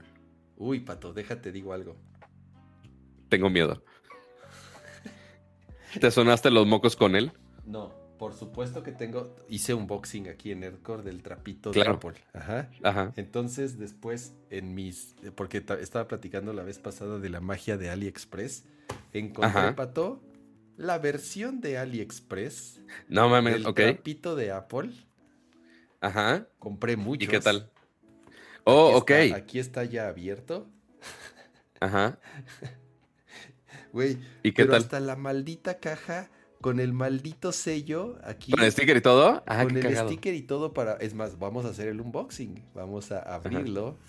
Ah, se rompió. Está un poco chafa, no es como el de Apple. esta es la diferencia de los chinos. No se abren. No se abren con el de Apple. Entonces ya hay que hacer el acá el, el pirata. Pero lo abres y viene exactamente igual. Viene el trapito doblado.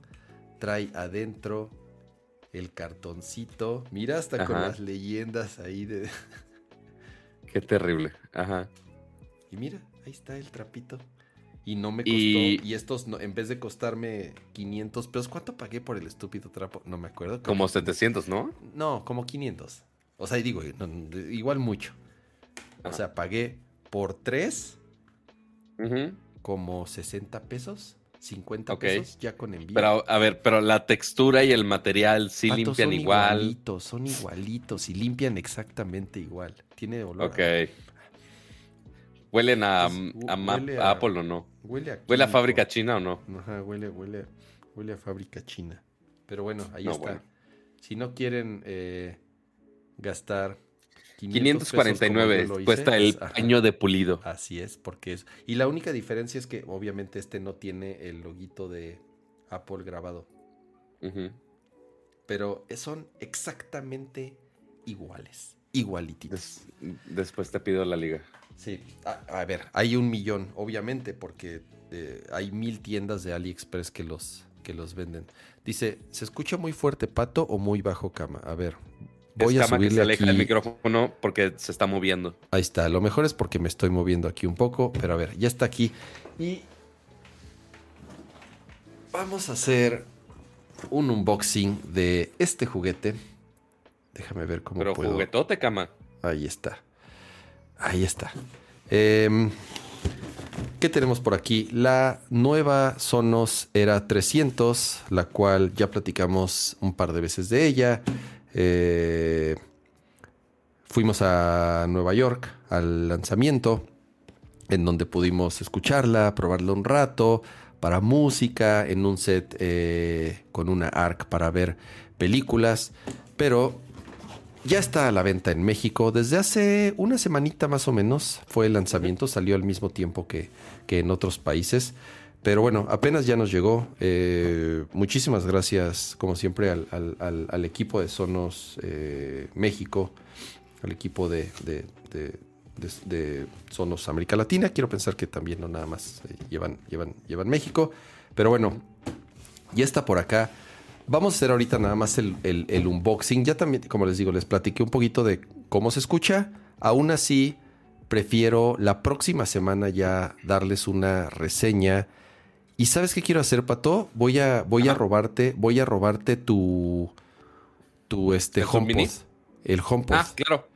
Voy a robarte el HomePod porque esa es, creo que la comparación más cercana, un poco injusta, porque el HomePod sí es más barato. O sea, el HomePod que cuesta 6 mil pesos, Pato, ¿cuánto cuesta el HomePod? ¿7 mil? Déjate lo reviso, no estoy 100% seguro. Creo que 7. Ok. Pero déjate lo confirmo. Y esta, esta cuesta casi 11 mil pesos. O sea, sí, sí es una diferencia considerable de precio. Güey. Ah, no, o sea, ¿ya viste cómo que se también el empaque cambió eso. Ajá, justo te, lo iba a comentar. Que cambiaron para que fuera más ecológico el empaque y ahora tiene sus switches extraños. Está bien chingón. O sea, si alguien siempre ha sido de los más cabrones para hacer empaques es Apple, yo creo que Sonos ya les gana, ¿eh? O sea, esto está bien chingón. ¿Ya viste? Ajá. Ahora, del otro lado HomePod tiene... 6900. Ok. Del otro lado también tiene otro tab aquí de seguridad. Ya lo quitamos. Uh, y automáticamente luego, luego sentí. ¿Cómo se abrió? ¿Cómo se, ya se abrió? Mm, mm, mm, ya se desliza la tapa de arriba. le estoy pegando al micrófono, lo voy a mover un poquito ahí. Desquitamos la tapa. Oh, ahí está. Siempre sus cajitas de cartón, de materiales reciclados eh, que protegen muy bien los equipos. ¿Qué más viene en la caja? Pues y, bueno. Y, también, y también es importante checar el, tamaño de la bocina versus la caja. O sea, sí ocupa casi el, la totalidad del espacio. Está, sí, sí. O sea, realmente no hay mucho espacio eh, ahora sí, desperdiciado en la caja. ¿Qué viene para, que más o menos sea para que se den una idea del tamaño de la bocina también. una, una foto. Esta es de color negro. Eh, y viene. Hay unas etiquetitas de Dolby Atmos, AirPlay y Made for iPhone, iPad y iPod. ¿no? Sigue, sigue sin ser compatible con Android. O sea, me refiero a para el, para el, True Tone. Para el True Tone. Sí. Em, Esa es como la, funda como de tela, ¿no? Que incluyen. No se, no se llama True Tone, estoy bien asno. ¿Cómo se llama el. AirPlay? El, no, el mecanismo de sonos para. Para este para ajustar el. Creo que es True para, para calibrar el sonido. Según yo sí es True Tone. Ah, vamos a ver. Eh, Pero aparte ya lo hace automático esa, ¿no? Este lo hace, este, este tiene micrófonos para hacerlo de eh, True Play, no se llama True Tone, se llama True Play. Así es el True Play, que es la calibración que haces con tu teléfono, con los micrófonos de tu teléfono y la aplicación de Sonos, emite unas ondas y entonces tienes que eh, pasearte ahí en tu habitación eh, mientras mueves el teléfono eh, para que vaya calibrando el, sonido de, las bocinas. Mm. Quitemos la etiquetita, este es un sticker. Esto es de tela. Trae una, una pijamita. Aquí está la bocina. Vamos a ver qué más trae aquí. No soy experto un boxer como pato, ¿eh? Entonces. No, no, vas bien, vas bien. Eh, tenemos aquí los manuales. Como guías rápidas. Una guía rápida. Exactamente, eso es todo, porque son súper fáciles de usar, súper fáciles de configurar, realmente no, no es nada complicado, pero bueno, siempre se agradece que en esta ocasión, siempre, y además lo pongo al revés, perdonen si me lo pongo al revés, este, una guía rápida ahí con los controles y qué hacer antes de conectarla. Aquí también otros papelitos de los legales y esas cosas. Guardemos esto. Como no tiene stickers, cama. No trae stickers. Su cable de corriente. Ajá. Que termina en L, ¿verdad? Para que justamente quede mejor con la bocina. Así es. O sea, termina en L para que lo conectes en la parte trasera y caiga el cable hacia, hacia abajo y ya sea en tu escritorio o en la parte de atrás o en un, eh, justo en los stands de, bocinas para que lo tengas en tu sala, etc, etc. Así es. Y ahora, sí, la bocina. Vamos a abrir la bocina. Uh. Lo estás desvistiendo. Le quito su pijamita.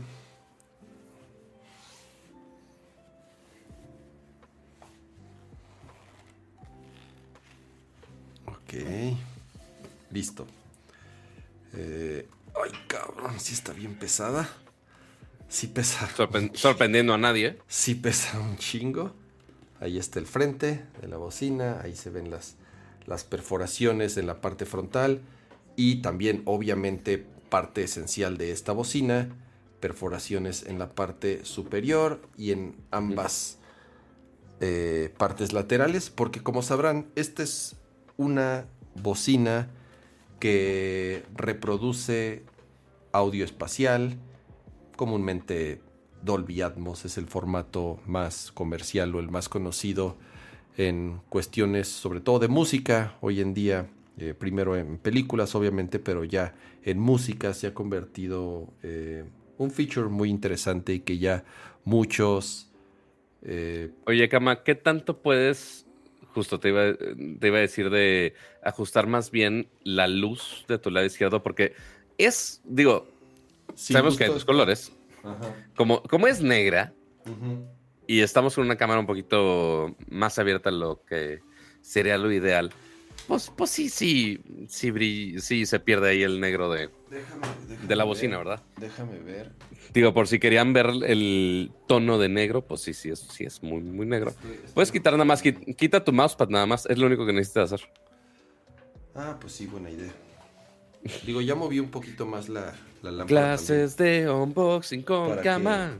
para que le pegue un poco ya un poco más la luz de frente. Y esto me gusta mucho de la bocina. El diseño eh, causó un poco de controversia porque obviamente no es una forma muy convencional. Parece una especie de yo-yo, ¿no? O sea. Es como, es como un cilindro, ajá, y justo que, tiene yo-yo hacia el medio. Pensé que iba a estar más agresivo el, la, inclinación de las dos partes, por así ponerlo. No, no tanto. Y te digo algo, Pato, algo que noté eh, en, la exposición, bueno, cuando fuimos a verla, está bien padre, o sea, por, los, por, los, por el mismo diseño y los ángulos, cambia mucho la percepción dependiendo de cómo le esté pegando la luz. Ok. Dependiendo de cómo le pegue la luz, refleja más ciertos ángulos que otros, si te fijas. Entonces, el, mismo diseño puede ir, o sea, cambia dependiendo de cómo está reflejando las fuentes de luz. Eso me gustó mucho. La forma tiene una función y es, obviamente, e, este es el frente de la bocina. Pero al ser una bocina que soporta Atmos, la diferencia principal con el, con el HomePod, por ejemplo, es que el HomePod es un cilindro, tiene el buffer principal apuntando hacia abajo y después tiene los tweeters eh, apuntando en diferentes direcciones, pero todas de, cierta forma eh, Omnidireccional. simétricas, omnidireccional, porque, porque manda el sonido del centro hacia afuera, ¿no? Y ya utiliza los micrófonos y todo para calibrar y rebotar el sonido. Esta la diseñaron para que el efecto de Atmos, y creo que lo logra, por eso quiero hacer bien la comparación, eh, por, eso, por eso tiene estos ángulos tan particulares, porque realmente las bocinas apuntan hacia donde tienen que apuntar para lograr un mejor efecto de surround o de multicanal, que esto es, eh, pues, que es la manera en cómo funcionan. O sea, como saben, no es que tengas unas bocinas atrás o unas bocinas de, eh, a los costados, que puedes hacerlo, obviamente, si tienes un setup completo de Atmos de Sono, pero esta al ser una bocina standalone, eh, lo que hace es rebota el sonido en en, los muros tu habitación, en el techo, para que te dé justamente ese efecto surround sin que lo sea. Todo es virtualizado. Entonces, el tener las bocinas posicionadas, en este caso las superiores inclinadas, es para que justo el sonido vaya de frente hacia arriba y rebote, en este caso, en el, en el, techo de tu habitación. Lo mismo con las bocinas laterales lo que eh, no, no, están 100% de lado, sino tienen esta inclinación, insisto, para, eh, para que este, esta, eh, para que la manera en la que las ondas reboten sea de una forma pues, más precisa, si le podemos decir de alguna forma. Por eso tiene este, este diseño. No, no es nada más de, ay, pues se les ocurrió hacer esta forma tan chistosa. No, tiene realmente una función. O sea, insisto, estas son las bocinas más potentes, que son las que apuntan hacia, hacia el frente, y los otros drives los tiene eh, lateral y arriba para poder, de cierta forma, lograr el efecto que, que, buscas en una bocina Atmos o, de, sonido espacial, ¿no? Y lo que decía Kama también tiene mucha razón, que la diferencia en el HomePod, esas Sonos sí está hecha para que la posiciones muy estratégicamente en tu espacio la tienes usualmente en un borde, eh, cerca de tu tele, quizá pegada a una pared, usualmente, y justamente esa inclinación va hacia el espacio donde usualmente estás, este, escuchando justamente tu contenido. El HomePod, por el otro lado, está hecho en ese diseño cilíndrico para que justamente puedas eh, tenerlo en cualquier espacio. Ya ves que el HomePod lo puedes poner o castigado en una pared o está hecho así, ay, sí, bonito, de tela y tantas cosas, para que lo puedas poner en, tu mesa de lado, en tu mesa de centro, lo que quieras, y que apunte el audio a cualquier lado. Pero justamente el tenerlo dedicado a una cierta dirección, pues sí ayuda en el caso de Sonos para, para esta bocina y que te dé un, una sensación espacial más fidedigna, pues. En la parte de atrás, dos cosas nuevas que integraron en la última generación, ya sea tanto en la era 100 como en la 300. Como saben, estas bocinas tienen micrófono para el asistente de Sonos y o eh, Alejandra.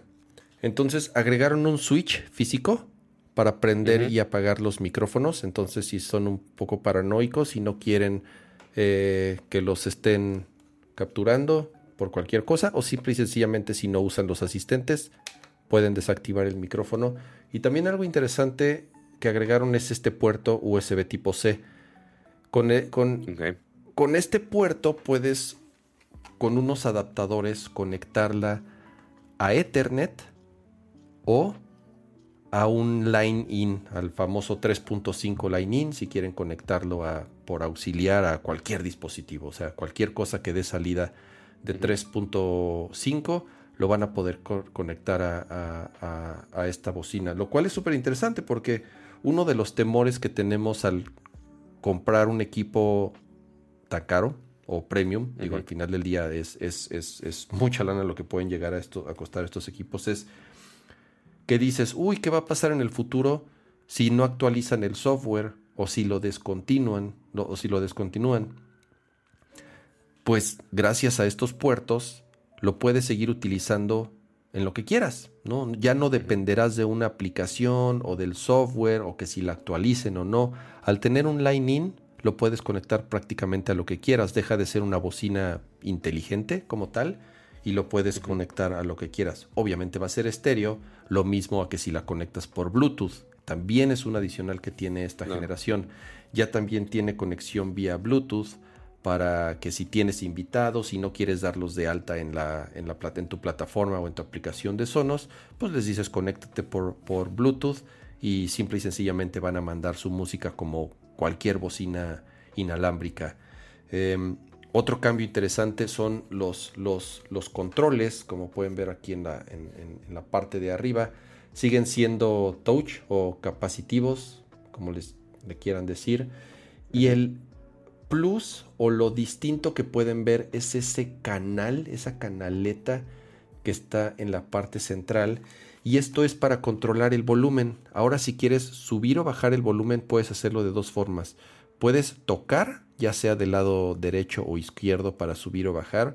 O puedes hacer swipe, puedes deslizar el dedo para tener un control tal vez un poquito más preciso es muy fácil. Te digo algo, yo que tengo, digo, de las otras zonas, sobre todo las zonas One, eh, luego de pronto sí tienes que fijarte muy bien que le piques exactamente al botoncito para subirle o bajar.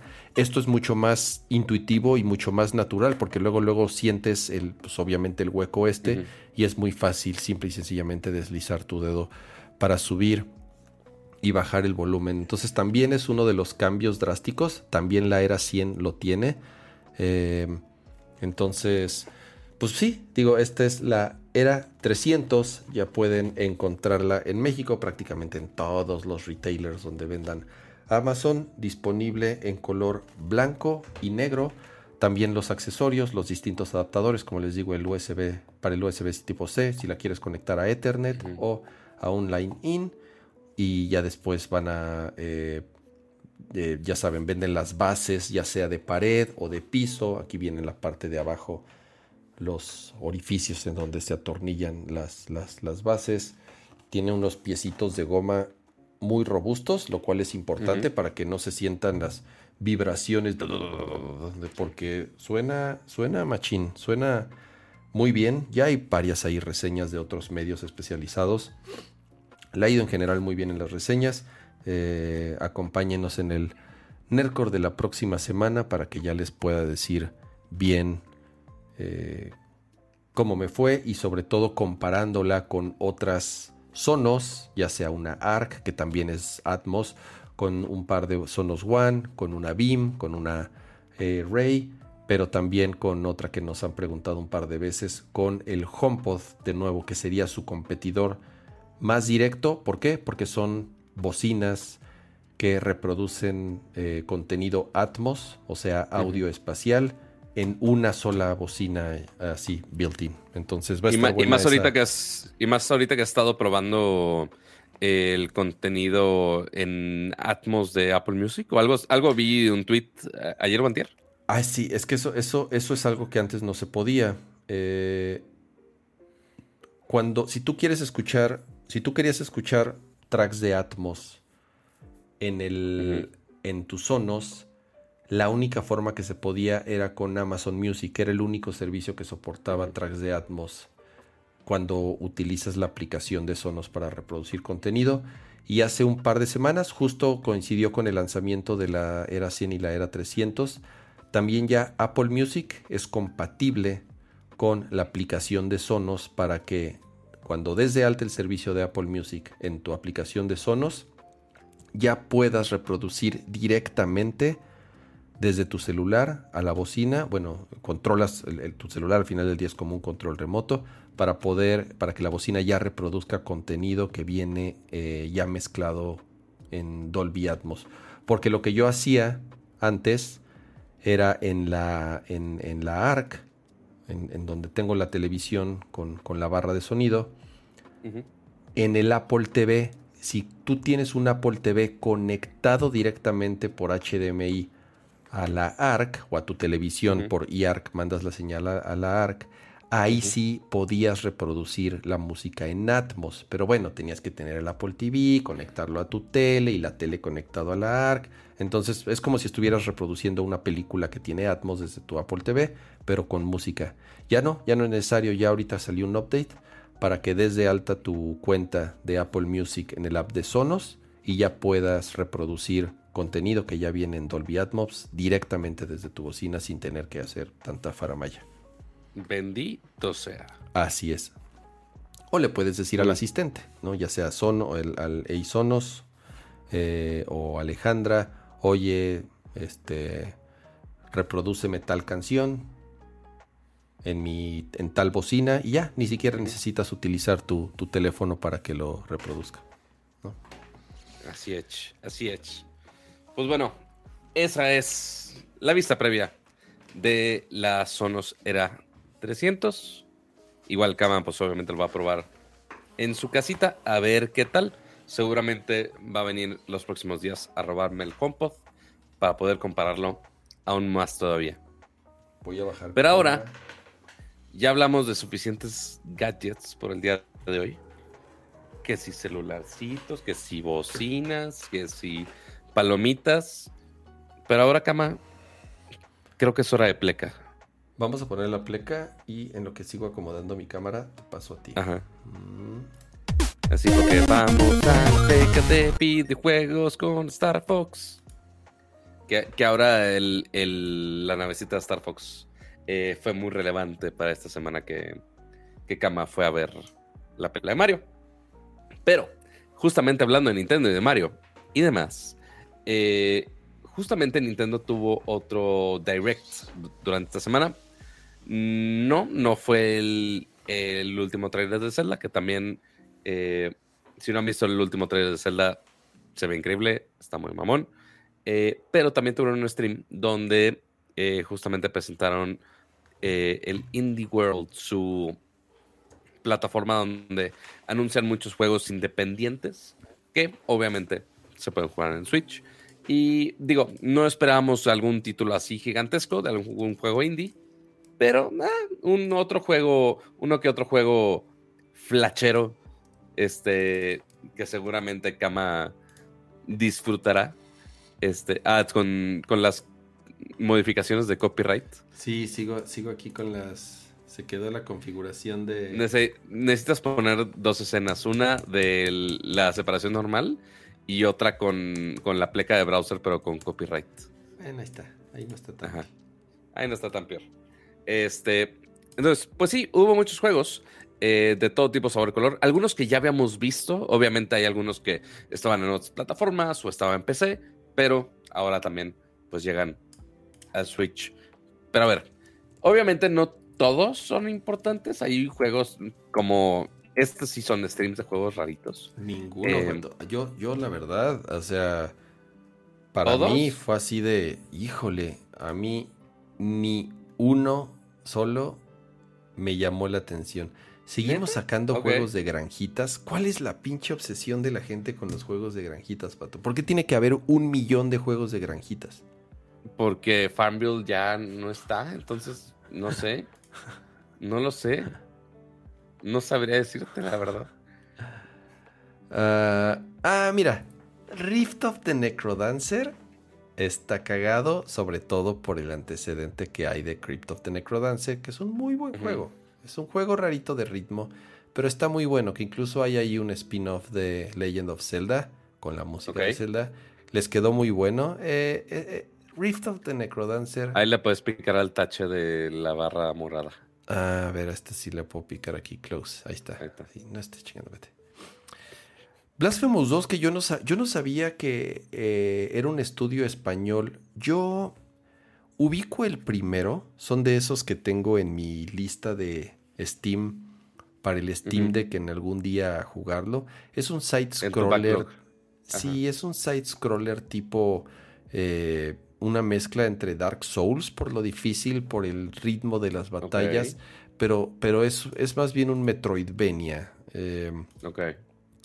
Entonces, miren, aquí está el trailer del 2. Se ve más dinámico o más rápido que el 1, por lo menos eso es lo que puedo apreciar eh, en estos videos que estoy viendo. El 1 es un poco más lento el ritmo.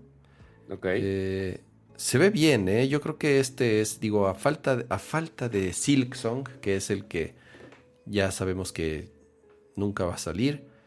Entonces, hmm. este tipo de juegos, bienvenidos, es de mis es de los géneros que más disfruto, sobre todo en el Steam Deck, en Switch.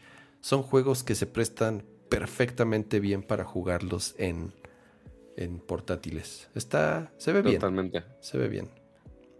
Además lo publica Team 17, que justo les hice la recomendación. El, show pasado de este, del de, Dredge, que también lo publica Team 17. Team 17 como es, son muy famosos porque son los que publican los juegos de Worms. ¿Te acuerdas de los juegos de Worms? Ah, claro, sí, sí, sí. Entonces. Por supuesto que los, que los conozco. De ahí se hicieron famosos. Eh, no tengo idea qué es esto de, tes, de Tesla Grad. Tesla Grad se me hizo me y le hicieron mucho énfasis de, ay, sí, ya es remaster del 1. Yo ni lo ubicaba. El que dije, ah, ese sí lo voy a jugar, es eh, una actualización gratuita a Cult of the Lamb que se llama Relics of the Old Faith. Entonces hay más zonas, hay un nuevo quest, eh, hay más diseños de aldeanos y obviamente con la misma adorable caberita satánica, eh, que está increíble. Eh, por muchas, muchas semanas estuve adicto al maldito juego y seguramente ya con este contenido gratuito, ojo, gratuito, que llega el 24 de abril, o sea, ya cuatro días, seguramente me voy a enviciar más otra vez. Yo no lo he jugado, Pato, ¿me creerás? Son de esos que he leído que está muy bueno. Está muy, muy, muy bueno. Yo lo he disfrutado bastante.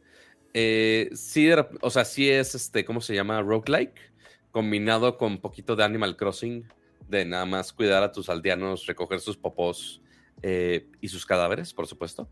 Em, pero con combate que eventualmente sí llega a ser muy, muy, muy, muy retador.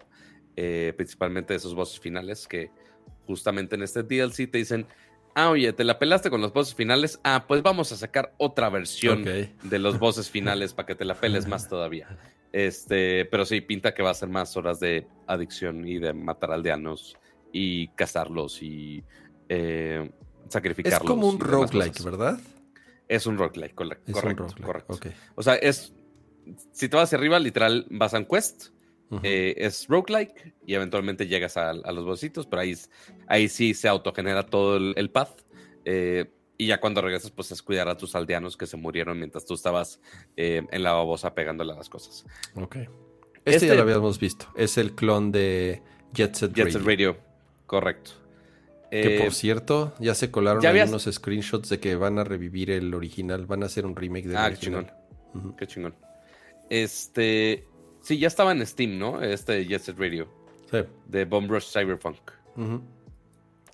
El otro que también estaba en PC y que yo no sé cómo le van a hacer para que corra. Eh, Five Nights at Freddy's Security, Breach. es un pues Five Nights at Freddy's. ¿no? ¿Cómo, cómo que.? No, si lo, no, si, lo ves en, si lo ves en PC, porque este sí es un juego 3D, 3D bien. Ok. Este, y está muy bien hecho, la verdad. Eh, sí he visto los gameplays de, de varios youtubers y se ve increíble. Eh, digo, no es así, ah, el mejor ejemplo de rating. No, claro que no. Pero, pero sí está bien hecho, está bien modelado, las sombras también puestas, la iluminación con la lámpara.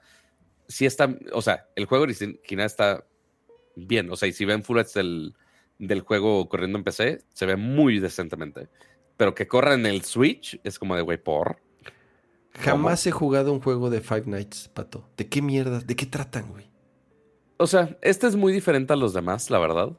Este, el original es básicamente, estás en un puesto fijo, checas las cámaras y pues ahí es más o menos saberte patrones de los robotcitos estos y ya. Ya después ha ido evolucionando a cosas ahí medio de aventura, un lore súper bizarro. Eh, y este, hay, y sí es bastante más de aventura de estar explorando todo el, el Chucky E. Cheese gigante, básicamente. Este, pero sí, sí se ve muy chido. Y ahí lo combinan parte con juego de terror, parte de aventura. está bien. E, este sí me. Es, es, un juego bastante más accesible y recomendable versus los demás. Los demás es como algo muy sencillo de, ah, quédate en una oficina a que te maten. Es como de, güey, ¿por qué haría eso? Después. Este es el de Netflix Studios, ¿verdad? Correcto. Sí, o sea, para los que no saben, si tienen una cuenta de Netflix, ya tienen un montón de juegos disponibles gratis. ¿En eh, dónde los juegas, Pato? Bueno, incluidos, perdón. ¿En dónde se eh, juegan? En tu celular. Ah, Porque tú entras a eh, al app de Netflix en tu celular y te va a aparecer una sección de juegos. Y eso literalmente nada más te mandan al, App Store a bajarlo. incluyendo este que se llama Oxenfree. Está otro que se llama Desta, y no, no lo estoy albureando, así se llama Desta, de los creadores de Monument Valley. En, Exploring Kittens, ahora ya es de Netflix también. y lo único que te va a pedir es que cuando tú bajes la versión de Netflix, eh, lo bajas de tu App Store, se hace de Android o de iOS, eh, y al momento de empezar el juego, te pide el login de Netflix. Y ya, es todo. Ya nada más para verificar tu suscripción y ya, juegas como tú quieras. Eh, el primero es uno de los mejores de su repertorio. Y pues bueno, ahora van a sacar un, un segundo episodio de, de ese juego. La verdad, no he jugado el primero, pero sí es de los más rankeaditos. Este es Shovel Knight Pocket Dungeon. Tampoco lo jugué. Sí lo ubico, sí le tengo ganas. He jugado los Shovel Knight normales, obviamente. Son muy, muy, muy, muy buenos. Pero no he jugado este puzzle. Se ve interesante. Es como un. Ah, no, el otro es eh, el que. Ya me acordé. El, que dig, jugué es otro, es el Dig. Ese es el Dig el que jugué. Y este es otro.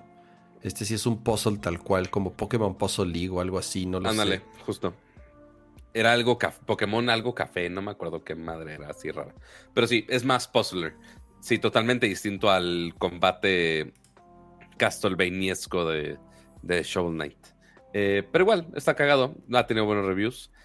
Este Cálico, básicamente, es un juego de mesa muy cagado.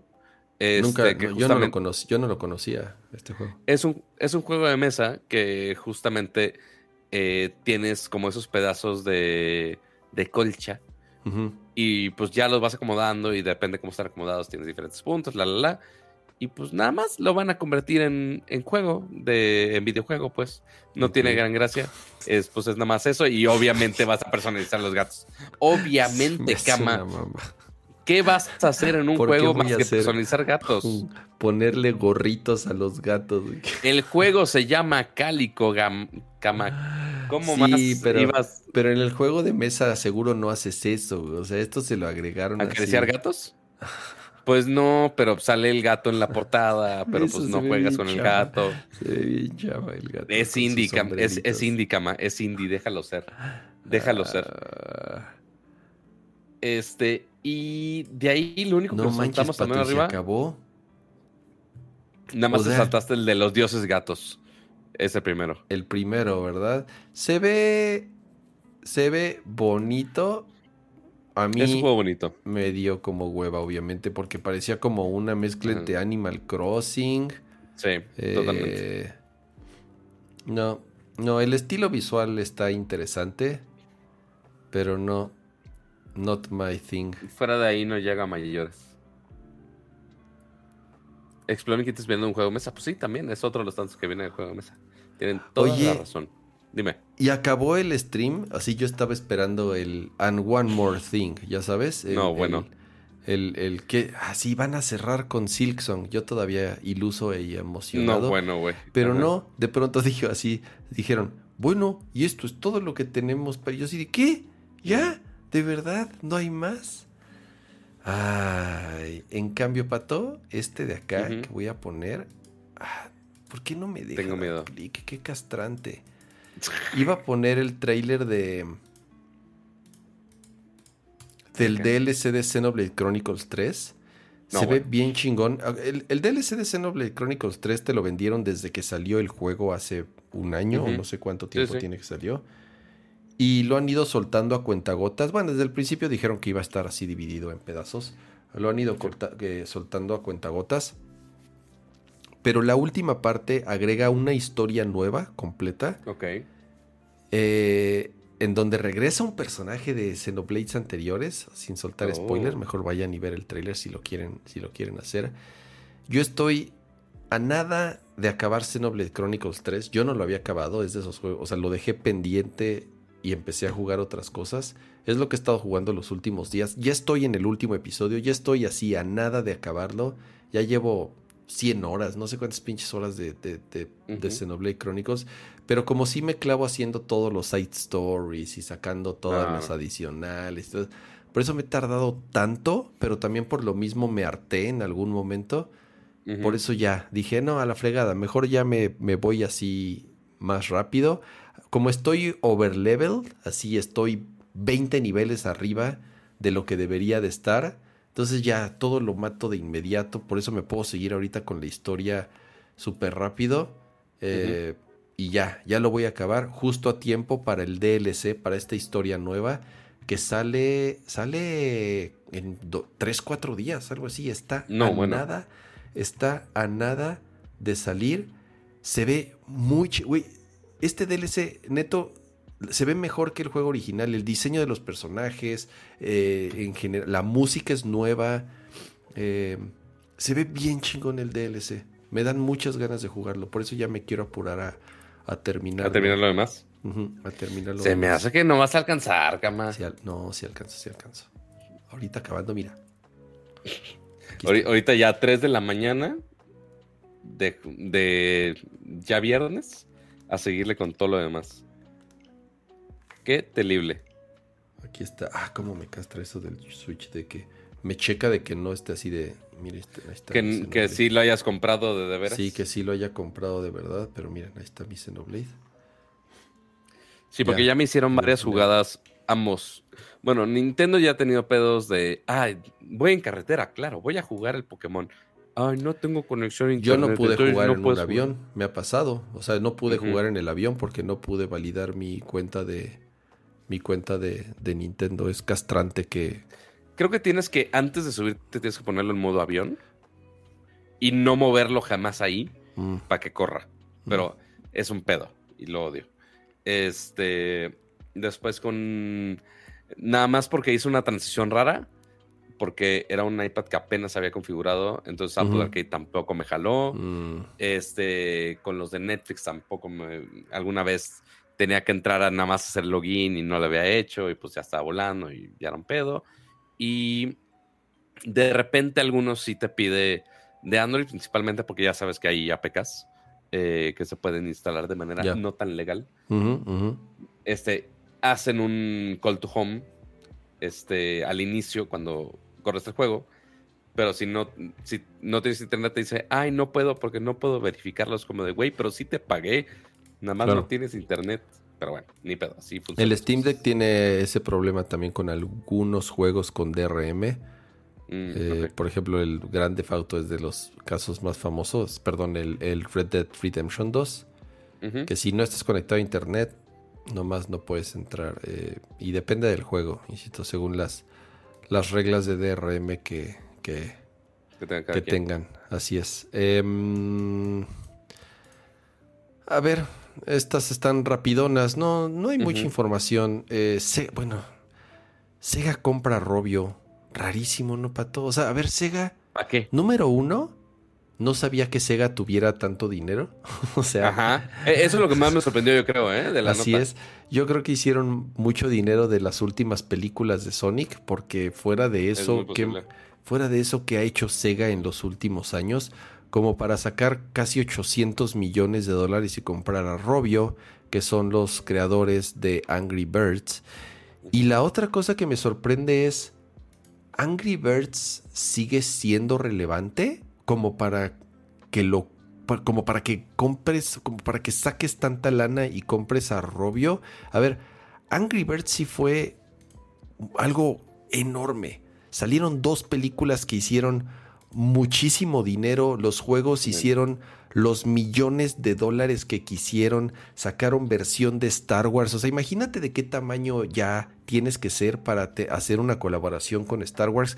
Angry Birds, digo, nadie puede negar el, el exitazo y el dinero que hizo Angry Birds durante muchos, muchos años. Y el juego era bueno, o sea, la, verdad yo sí llegué a jugar Angry Birds un rato así en la tableta o en el teléfono.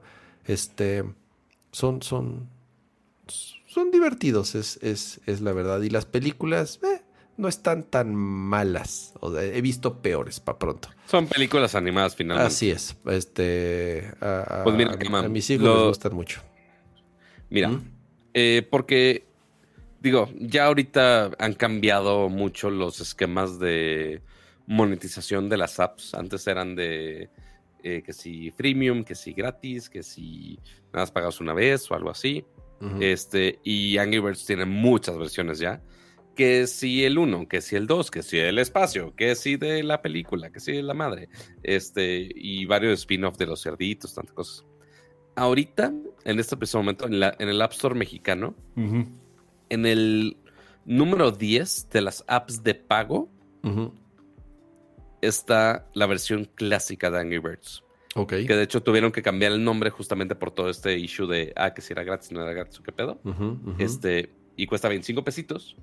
Y sigue estando en el top 10. No sé cuántos miles de eternidades después, pero ahí sigue. Entonces, de cierta manera, sigue generando algo. Ya vimos un par de movimientos interesantes de otras compañías de estudios tradicionales o de consolas que compraron em, estudios de, móviles, como por ejemplo ahorita lo de lo de lo del tema de Activision Blizzard. Sí, Microsoft quiere comprar Activision Blizzard, pero también viene King, acuérdate que es esta eh, empresa que hace también desarrollo, eh, juegos de celular que muy exitosos. Hace no mucho, ¿quién fue? Creo que no fue Rockstar. No me acuerdo quién también compró una de celulares eh, igual por mucha lana. El tema está que, ¿saben? O sea, estos estudios tradicionales, digámosle así, como Sega, saben que hay mucha lana de hecho, creo que más lana en los juegos móviles que en los juegos de consolas caseras. Se mueve más dinero, se mueve más dinero en los juegos de celulares, pero no, pero no, no, no saben hacer juegos de celulares. Han tenido intentos, no sé, tal vez, no sé si hubo algún Sonic Racing o algún juego de Sonic o algo de Sega para celular, estoy seguro que ya lo han intentado, pero no le han dado al clavo, seguramente no han sido el éxito que esperaban. Entonces, pues necesitan de una compañía que tenga el expertise y sobre todo que tengan juegos de este tamaño como Angry Birds para que sí, o sea, Ponle y mira, en el, perdón, en el App Store mexicano, la de las apps gratuitas de juegos, de juegos nada más, porque ya ves que está separado apps y, juegos. Eh, están número 66 de las versiones gratis. Está Angry Birds 2 todavía. Ok. Sí, seguro siguen haciendo dinero. Para nada lo que hacían antes. Ya no, es, un, ya no es un juego que, que esté con la importancia que tenía hace ya varios años. Pero a ver, ¿qué va a salir? Seguramente va a salir un Angry Birds Sonic Edition. ¿no? O sea, eso, es, eso, es, un hecho. Pero lo otro que va a pasar es que entonces ya las, las marcas que tiene Sega, pues van a ser juegos de móviles desarrollados por una compañía que es experta en desarrollar juegos móviles. Entonces también va por ahí. O sea, tienes marcas de cierto valor, ¿no? Dentro de lo que puede hacer las que tenga, las que tiene Sega. Y entonces adquieres a esta compañía que puede hacer un producto que a lo mejor si le pegas con uno pato, haces más dinero que en los últimos 10 años. O sea, pregunten lo que hizo este Niantic con Pokémon Go. O lo que hizo Nintendo también con Pokémon Go. O sea, estoy seguro que durante mucho tiempo, y los números no mienten, hicieron más dinero, o sea, con Pokémon Go que con muchos juegos de Switch, de su plataforma principal. Entonces, a ver, no son, no son nada tontos, saben que ahí hay muchísimo dinero y por eso se han dado estas compras eh, de pronto que a lo mejor nos, nos sorprenden o nos sacan de onda, pero para nada, tienen todo el sentido del mundo. No tienes experiencia, desarrollar para, para plataformas móviles, que en donde hay mucho dinero, pues te compro y utilizas mis marcas y utilizas mis licencias y vamos a tratar de, hacer un juego que si nos va bien, nos sacamos la lotería. Que de repente vemos juegos móviles y decimos, ah, güey, qué estupidez. Pero no sé si te acuerdas, Cama, o no sé si lo discutimos aquí. Eh, hace un mes exactamente es la nota. Eh, hace un mes, ¿ubicas este juego que se llama Subway Surfers? No, ese no lo ubico. Bueno, seguramente muchos de los que nos están viendo ubican un juego móvil que se llama Subway Surfers, que literal es un endless runner que vas en tres carriles y nada más pues mueves tu monito de un lado al otro y que se brinca o esquiva y, ya, nada más para... No manches, están horribles los monos, Pato, y las gráficas están asquerosas. Es un juego que ya tiene 10 años, cama. No, pues sí parece. Y pues sí, nada más te venden skincitos, pendejadas. Este, justamente el mes pasado llegó a 4 mil millones de descargas, cama. 4 mil millones de descargas. pero sí se ve de esos juegos que, o sea, sí, se ve de esos juegos de primera generación de, smartphone. Ándale, justo así. Básicamente. No, y lo peor de todo es que eh, tú que no estás en TikTok, eh, se empezó a hacer un trend en TikTok bien extraño.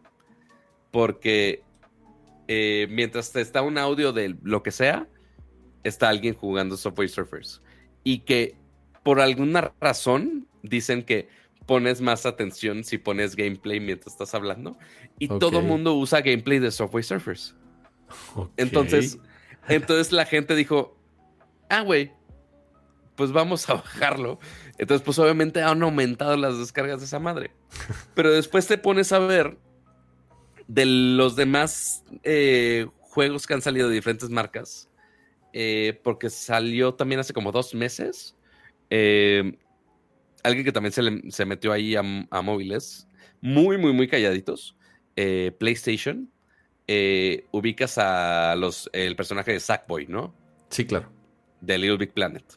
Bueno, no sé a quién le licenciaron a un developer el de, ah, güey, pues pueden usar a, los monitos para hacer otro juego. Los de estambre, los chambritas. Ajá. Y es un pinche Subway Surfers. Es lo mismo el juego de Sonic, que justamente mencionabas de, güey, Sega ya hizo un... Sí, o sea, y hay un juego de Sonic que estuvo mucho tiempo en los tops del App Store, si no es y era esta mierda, también. igual. Y es una mierda, pinche mierda similar. Es lo que pasa, siempre es lo mismo, Pato, siempre, o sea, uno se vuelve exitoso, así funciona el, el, del, mundo de los juegos de celular. Hay uno que le pega y puta, hay 600 clones. ¿Te acuerdas de Flappy Birds? Claro. ¿Cuántos clones no salieron de Flappy Birds? A ver, o los famosos Endless Runners. No sé cuál fuera el original. A ver, hasta Nintendo, hasta Nintendo cuando sacó el juego de Mario, hizo un Endless Runner. o sea, simple y sencillamente. Bueno, no era un Endless Runner. Ajá. No, no era un Endless Runner. Pero más, la mecánica era muy similar. El, o sea, el Mario. juegos que se puedan jugar con un solo botón. Ajá. Mario caminaba solo, como tal. Entonces, nada más, nada más le, le, le, tapeabas ahí para que brincara. Pero siempre es lo mismo, Pato. O sea, siempre en celular sale uno y luego es un pedo. Por eso me chocan las App Stores y ambas, ¿eh? tanto la de Android como, de, como la de Apple buscas un juego, bueno, ya, y, o sea, y antes de que te, aunque pongas el nombre, te pone 16 versiones piratas antes del que tú quieres, porque obviamente son los que pagan para estar hasta arriba. Pero siempre es lo mismo, siempre es lo mismo, güey. Siempre uno medio le atina y puta, como moscas, así, eh, llegan 30 igualitos. Es correcto, es correcto. Pero sí, ¿qué va a hacer Sega con Rubio? pues ya veremos en algunos meses. A ver qué tanto tardan en adaptar algún juego. Ya va a ser Sonic, pero atacando algunas columnas y casualmente son cerditos también. Este, está fácil de adaptar. Muy bien. Un skin más. Oye, Pato, a ver, vamos, vamos a hablando de juegos de celular. no, vamos. ¿O de qué quieres No, vamos a seguir hablando de juegos celulares, Kama. Ay, no, no me, no quiero hablar de eso, me enoja. Porque Kama va a salir a las calles, así como lo ven guardadito en su casa Kama va a salir a las calles a capturar sus monstruos. No los monstruos de Pokémon.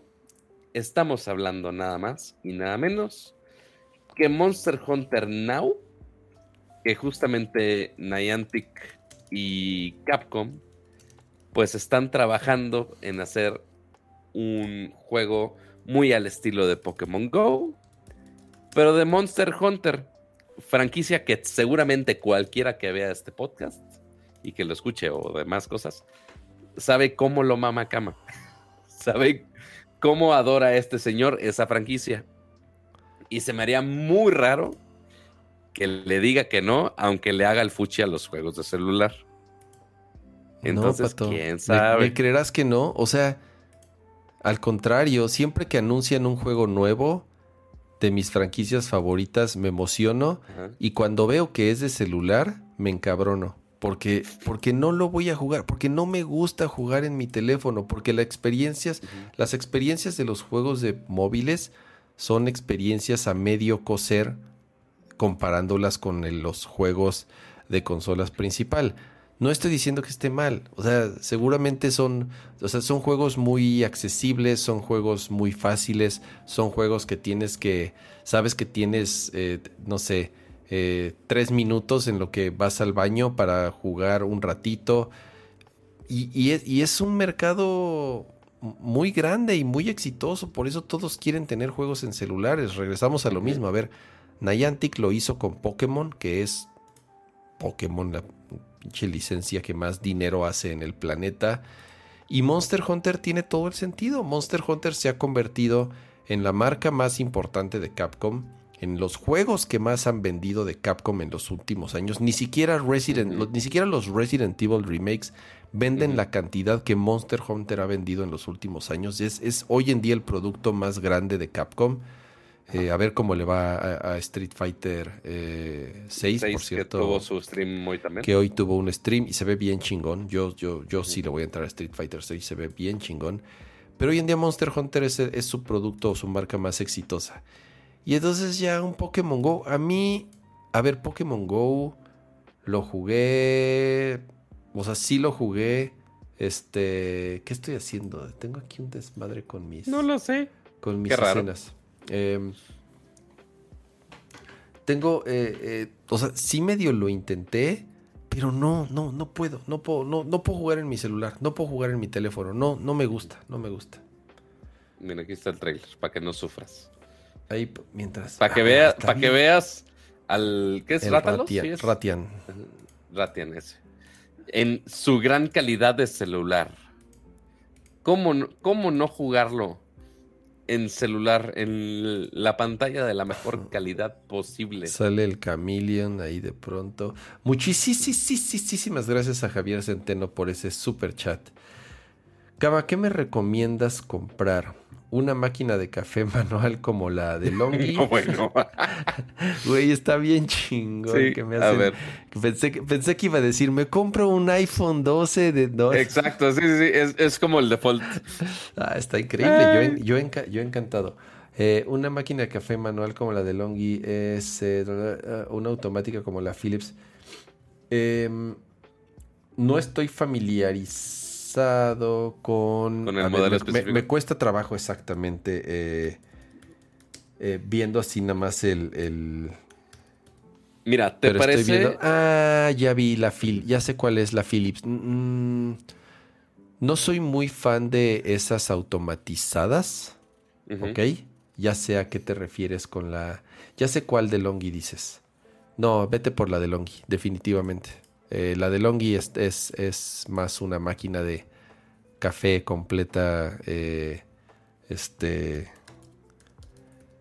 Ah, no, estas máquinas automatizadas yo no soy muy fan. Son difíciles de mantener, son difíciles de limpiar. Si se te descomponen cuestan carísimo repararlas. Los materiales no son muy buenos la precisión de su, o sea, el, los molinos, el molino con el que viene integrado no son molinos muy buenos, no son molinos muy consistentes.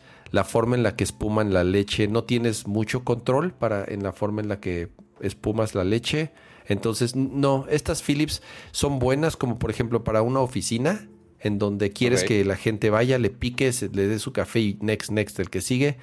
Pero si es para, para, para tu casa, este, eh, definitivamente una, una de Longi. Déjame ver exactamente qué modelo es. S96, 96, 665MS está, ok.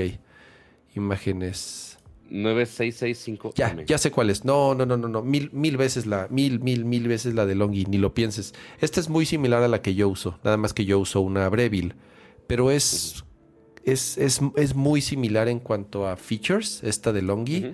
La especialista es, es así, es, es, es, más, es más fácil. O sea, si me hubieras dicho la de Longi especialista, ah, ya hubiese sabido de inmediato cuál es. Es muy similar a la máquina que yo, que yo utilizo.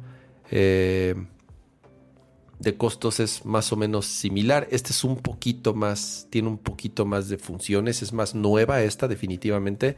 No, no, no. La, la de Longi, o sea, con, con, con los ojos cerrados, Javier. Em, ya si piensas invertir esta lana, ve la Rocket Apartamento. Échale un ojo a la Rocket Apartamento. Son italianas eh, más tradicionales, menos, menos automatizadas. Tienen, en mi opinión, un poco.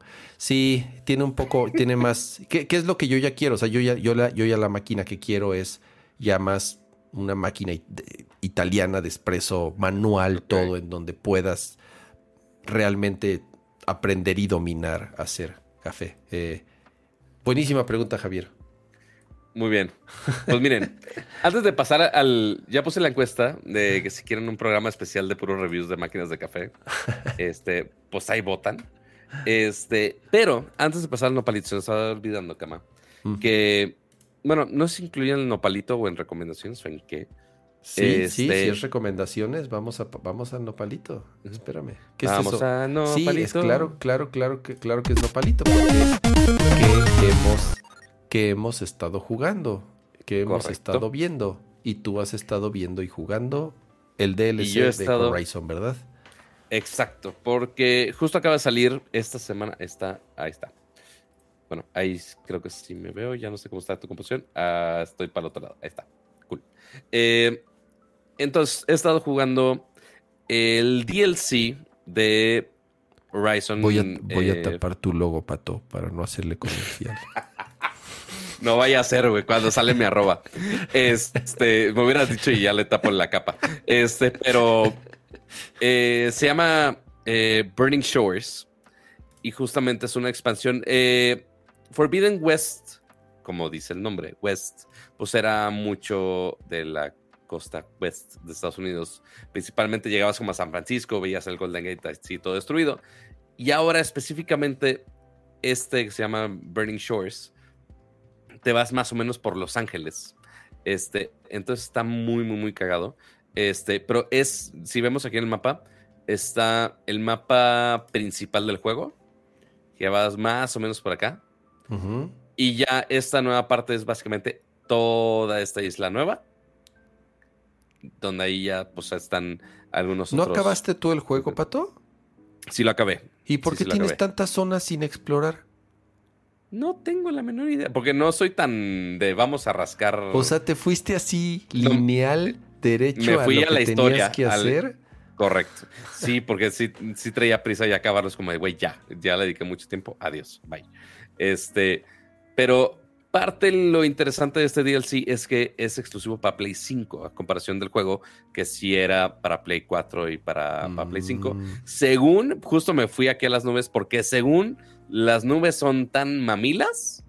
Que el Play 4 más, explota si quisiera reproducirlas. Que el, que el Play 4 explota al reproducirlas. Y justamente, digo, nada que ver con con ni nada, ¿verdad? Pero así justamente pues está todo el mapa cargado. Qué, qué, impresionante se ve este juego, Pato. Qué o sea, de verdad sí es de esos juegos que está... Y, mira, ya ves que, hay ahí al fondo. juegos se ven como este. ¿Ya viste que hay ahí? Mm. Mm, porque estás en Los Ángeles. Estás en Los Ángeles. Eh, digo, es, eso en el trailer del DLC, entonces. En LA. Ajá. Lo, único que sí es que sí tienes que acabar, creo que sí tienes que acabar toda la historia principal para poder llegar acá. Este, lo cual a algunos, eh, algunos les podrá este, agradar la idea o no. Lo que sí, Cama, o sea, se ve increíble, la historia está básica, ya casi lo acabó el DLC, son como 5 o 10 horas, este, según los promedios que he visto. Eh, pero no, no sé si es o falta de práctica, de que no lo había jugado en, en ya rato, o qué pedo, pero no mames lo difícil que está, güey. Ok. Este, lo estaba jugando normal.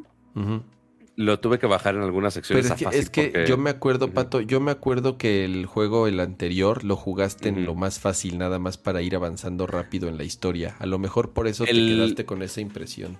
No, fue. Ese jugué el, primer Horizon. Ah, fue el primer Horizon, sí es cierto. Ah, Zero Dawn, ese sí en chinga, nomás para la historia. Después, eh, Forbidden West sí lo pasé normal. El jefe final lo tuve que pasar a, fácil por un pinche glitch estúpido. Que llegué al boss fight y así ya con todo mi armamento, mis flechas y demás. Eh, me mata y el juego dice: Ah, pues te vamos a poner ahí mismo en el boss, pero sin sus ítems. Y ya no tienes manera de regresar por ítems ni nada. Entonces fue de, ah, pues chingo mi madre. este. Entonces ya tuve que cambiarla fácil y matarlo así. Este, pero sí, lo intenté normal y estuve como una hora en el primer animal que te ponen en el DLC. Ok. Y no mames cómo sufrí. Este, pero sí, se ve increíble. La historia está eh, básica, funciona. Como es más contenido. Eh, es más contenido. La, historia del 1 creo que estuvo mejor que la del 2. Yo el 2 no lo acabé ya. El 1 lo platiné. el 2 no lo acabé. Ya. Mira, aquí justo estamos en el Chinese Theater.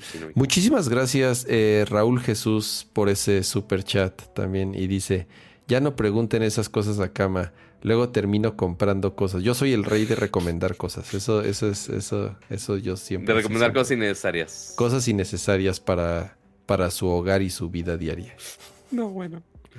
Ay, pero mira, lo bueno del DLC es que, pues, para los que quieren más contenido de esto, si quieren cosas hollywoodenses y que se vea increíble en sus nubes y demás cosas, pues ahí está. Ahí también me están disparando no sé qué pinches. pinches pedradas en la cabeza.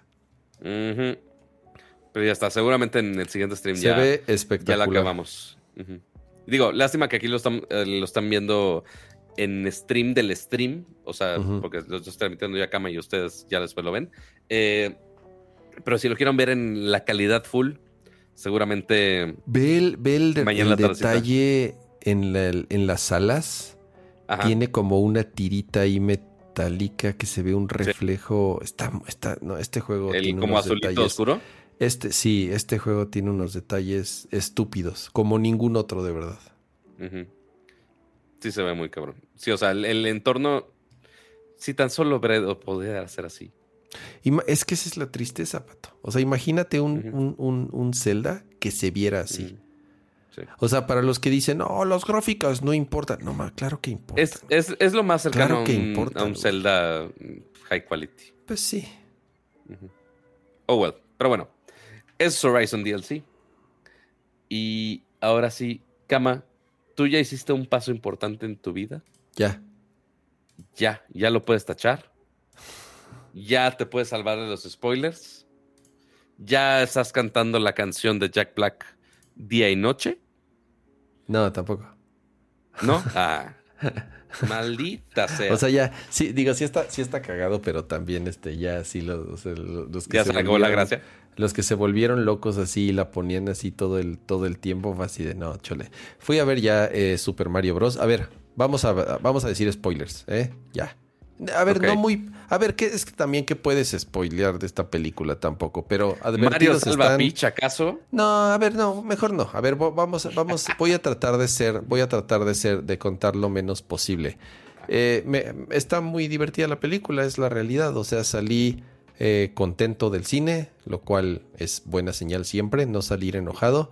Eh, a mis hijos les gustó muchísimo. mi hijo, el más pequeño, Acuérdense que creció en pandemia, nunca había ido al cine, jamás había ido al cine. Ah, no mames. No, nunca lo habíamos llevado, pero tampoco nunca lo habíamos llevado porque no sabíamos si se iba. Sí, está muy chiquito, o sea, tiene tres. No sabía si se iba, no sabíamos si se iba a comportar, no sabíamos si se, si se iba a aguantar la película. La película dura perfecto, dura una hora y media, o sea que está perfecto para, para niños y hasta para mí me pareció la duración adecuada. Mis dos hijos, pues, bueno, digo, el otro está más grande, ¿no? Pero el pequeño aguantó perfectamente la película. Fuimos a una sala de esas, se llaman salas eh, Junior. Junior, en donde tienen jueguitos. Entonces esto, está, está, está muy padre la sala porque llegas temprano, juegan ahí un rato los niños, se cansan, entonces ya les dices, a ver, ya estuvo, siéntense a ver la película, entonces ya están viendo la película, hay un intermedio, entonces ya después digo... Ah, sí, hay intermedio ahí. Hay un ah, intermedio, entonces 10 minutos se van otra vez a los, a los, a los jueguitos y ya otra vez apagan las luces y te dicen, ya, se acabó, porque ese era mi miedo, dije, no, me va a estar ah, de la mierda, va a estar de la mierda que quieres ver la película y están los pinches chamacos gritando y corriendo en el pinche cine, este, incluyendo los míos, pero no. Cuando, cuando empieza la película, cierran los juegos, apagan las luces y es ver la película. Entonces, mm, la verdad está súper bien. Yo iba medio así de... Fíjate, jamás, jamás había escuchado la experiencia de una sala junior. Está buena, está buena. Eh, iban familias con bebés. Una señora traía su bebé así de brazos afortunadamente, o sea, bien, no lloró, o sea, me, tocó, yo que soy muy mamila en general y para esas cosas, yo, está, yo, iba, yo iba como ya enojé, así de, ay, está bien, vamos a la sala. Ya, predestinado a que iba a salir todo mal. Predestinado a que iba a ser una mala experiencia con gritos, con niños corriendo, para nada, para nada, para nada, todo lo contrario. Pero también la misma película ayudó mucho. Muchísimas gracias, Juan, por ese, por ese super chat y dice su pregunta, ¿consideran que Nintendo Manía tuvo que ver en México? ¿Fue el número uno de asistencia fuera de Estados Unidos? No, no creo que Nintendo Manía sea directa. Digo, Nintendo Manía sí es un...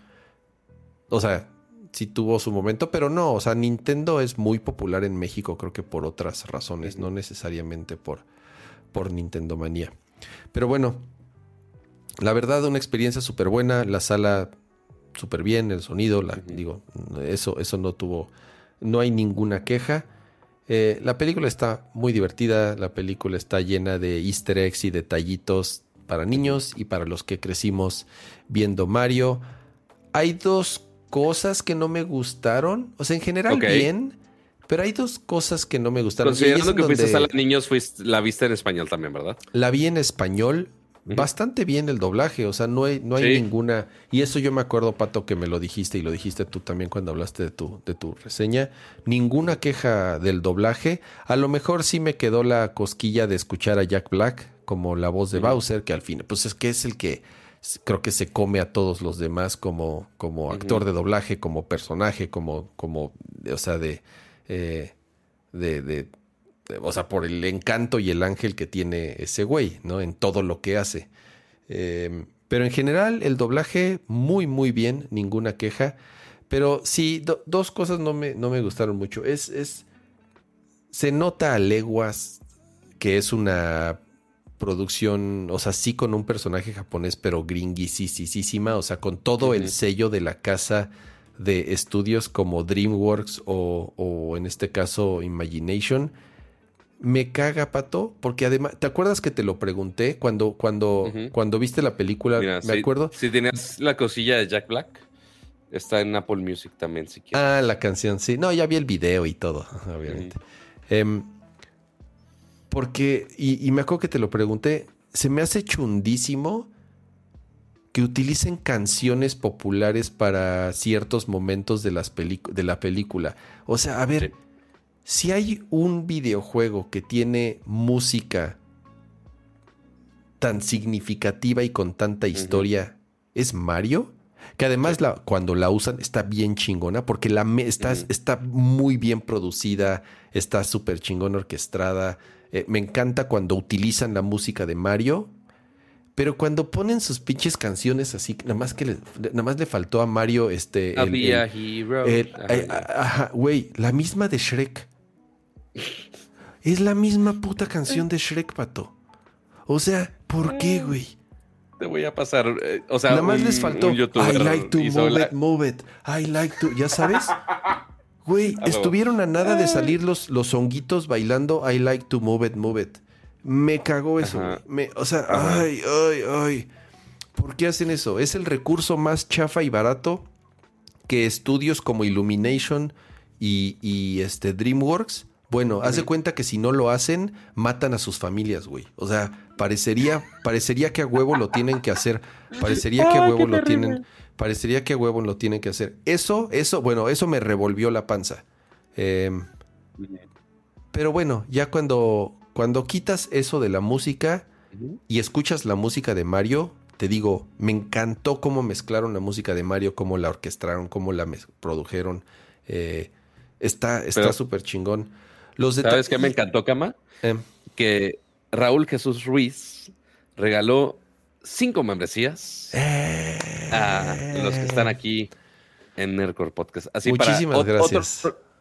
muchas, muchas gracias, primero. Dos, eh, justamente para los que no están aquí en vivo, se pierden ese tipo de oportunidades, esa es otra. Y pues a los que recibieron la membresía de regalo, si pueden pasar ese favor más adelante, pues también se agradece. Igual felicidades a los que se llevan las, suscripciones y muchas gracias Raúl por esas cinco, cinco membresías que salieron por ahí. Muchas, muchas gracias. Ahora siga usted. Em, creo que esa en general fue mi única queja. Y, de, y el, y el ritmo, un, pronto, un poco también el ritmo de la película, porque, ¿sabes qué? Pienso que en la secuela, porque va a haber una secuela, a ver, vamos a los números. Ya se convirtió en la película animada más exitosa en las dos semanas, en las tres semanas que ha tenido, ninguna película animada ha hecho tanto dinero. Obviamente ya es la adaptación de un videojuego a una película más exitosa en la historia. Ninguna película basada en un videojuego ha hecho tanto dinero como la película de Super Mario. A ver, está haciendo tanto dinero que ya les pica la cola a todos de Nintendo y Illumination.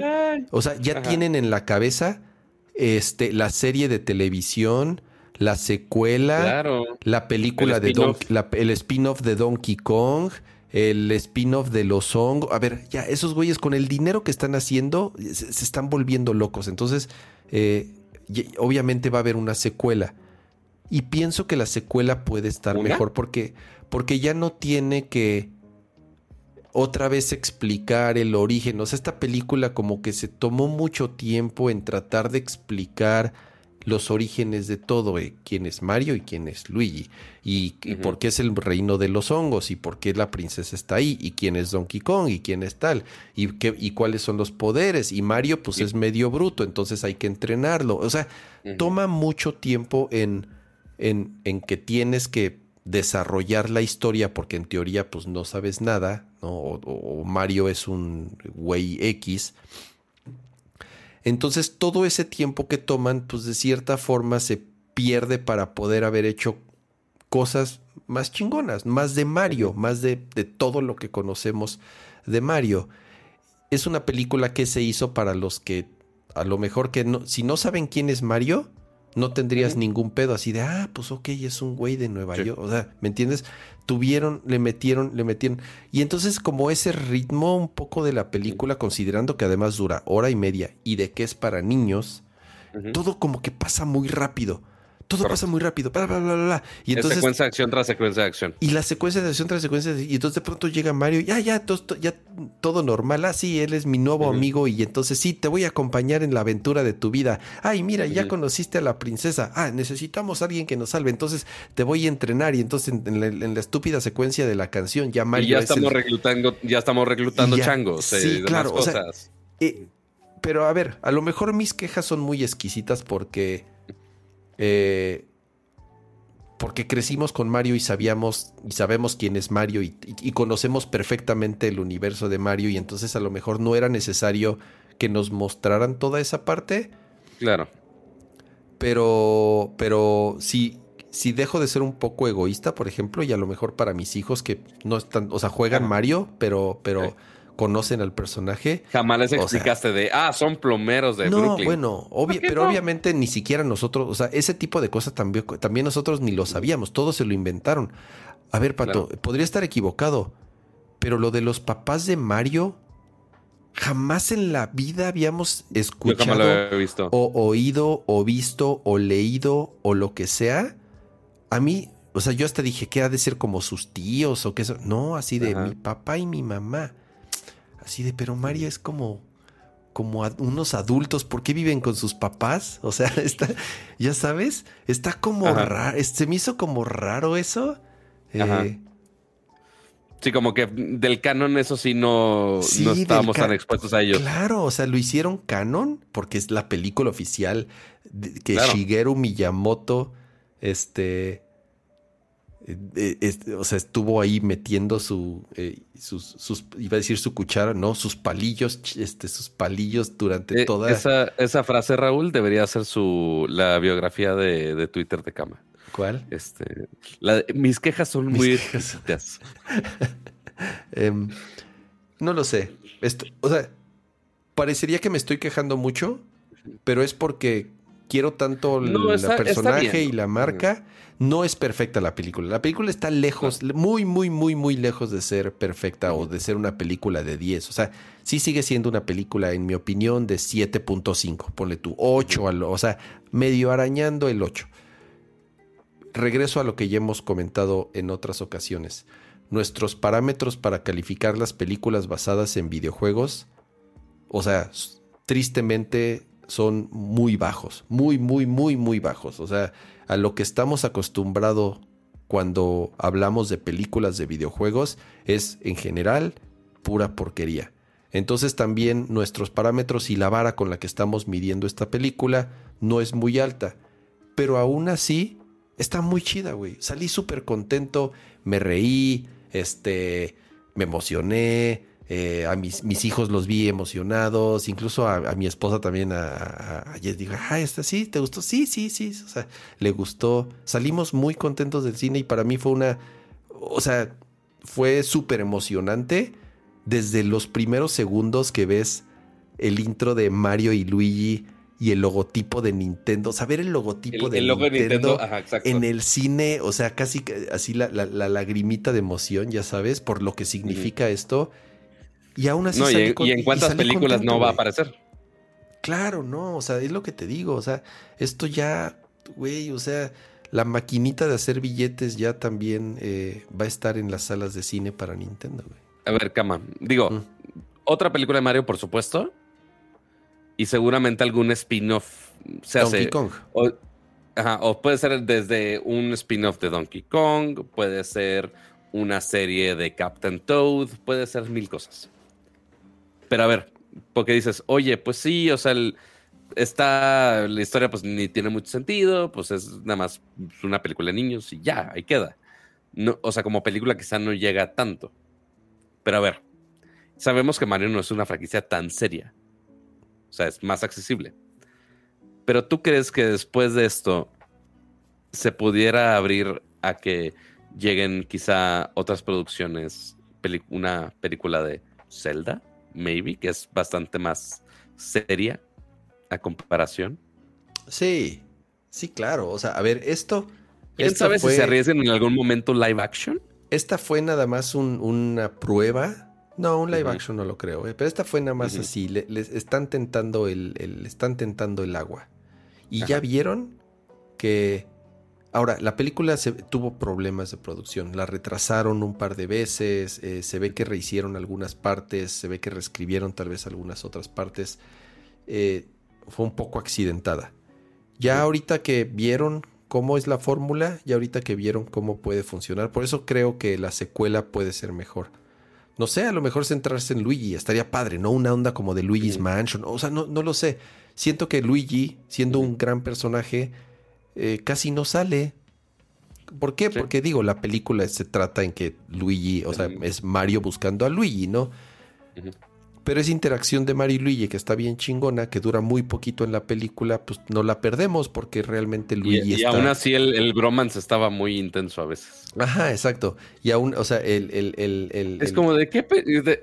¿En qué OnlyFans de Mario estoy viendo en este momento? ¿Qué pedo?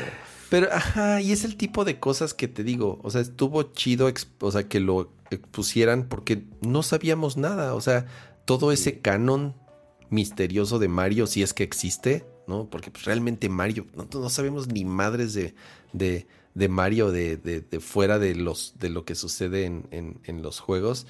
Está interesante, por lo menos se tomaron un poquito eh, la libertad, ¿no? En explorar esas partes.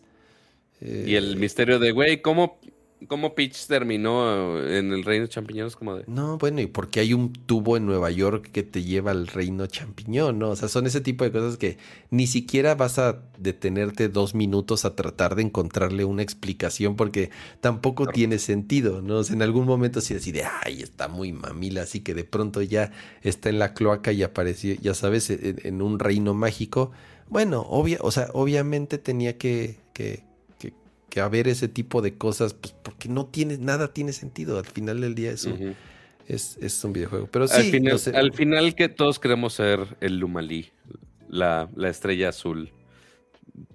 La estrella deprimente. Ajá, estuvo chido, pero también como de pronto ese tipo de, de, de, pronto abusaron en el, con, en, con, en el recurso de, del personaje Estuvo chido, ya sabes, e, estuvo padre. Pero ya cada que aparecía era el mismo chiste y el mismo chiste y el mismo chiste. Y ya mátenos, ya mátenos, quiero morir. Este. Eh, digo, está, está, cagado. E, está, está, me gustó, me gustó mucho la película. pero, pero ¿sabes por qué? Mm. ¿Sabes por qué es porque ese Lumalí quiere morir? No, sé que es de Mario Galaxy. Nunca jugué Mario Galaxy. Ah, no, entonces no te puedo explicar nada. Mm, ok, ok. No me sirves. No, nunca, nunca, nunca jugué. Eh, Uno eh, que ya vio como mil videos de todos los Easter eggs que te perdiste en la película. Claro, no, no he visto nada. Hay un chorro de cosas perdidas. Seguramente me perdí de muchas cosas, obviamente, porque es. Me gustó mucho el diseño del reino, los colores, los detalles. La verdad, el diseño de los personajes me, me, gustó. O sea, no hay ninguna queja. Sí es muy gringo, sí es muy, muy, muy, muy agringado, pero no quedó mal. O sea, siento que hasta cierto punto no se ve muy alejado de lo que hemos visto en los juegos em, en los juegos modernos de, de, Mario. Y sí, Zelda, obviamente, ya si me preguntas de fan, pues me encantaría. Imagínate una película de Metroid. Eh, eh, o una serie de Metroid estaría, estaría increíble. Sí, son las que se me ocurren. Son por lo menos las de Nintendo que más, eh, o sea, más entrañables en particular. Mario, Zelda y, y, Metroid. ¿no? de reviews de cafeteras de cama, sí, 84%. ya el, el siguiente eh, Nerdcore Forever Alone, ya tienes que ir preparando tus cafeteras. Está bien. Voy a, voy a, voy a hacer. Voy a bajar. Enseñas cómo hacer tus latas mamones. Voy a, voy a, voy a, voy a, voy a bajar la cámara y voy a, voy a hacer el set ahí en la cocina y entonces. Antes que me vaya, te dejo la otra cámara ahí para toda la producción. y ahí queda. Muy bien. Vámonos, Pato. Eh, con esto terminamos el programa de hoy. Ya llevamos dos horas 40 minutos. Un anime de Xenoblade, estaría chido. Sí, lástima, Metroid no, este, no es una franquicia muy, muy exitosa, muy, pero se presta justo a poder experimentar más, a hacer algo más arriesgado. Como no tienes ese, o sea, como Mario es muy arriesgado, ¿por qué? Porque pues, es Mario. Pero con, con Samus y con Metroid, al ser algo que no tiene tantos ojos encima, bien podrían arriesgarse a hacer algo un poco, un poco distinto. Eh, mira, Cama. Em. Estamos con algunos momazos. A ver. Que tuvimos el día de hoy. Ahí está, ya te puse. Así, casualmente me pone que siga la cuenta de sonos. Yo de, no, estoy bien. Así. Pato Cosete soltando los poderosísimos pesos mexicanos en Colombia. Y pues, pues, pues sí. Con 200 pesos ya se solucionaba el mundo. Después de aquí tenemos Pato G7 esforzándose por hacer dinero y tener para comer y Ramsa de tóxico. Esos teléfonos me parecen aburridos, dicen. Y después, mis quejas son muy exquisitas. Y por supuesto, mis quejas son muy exquisitas.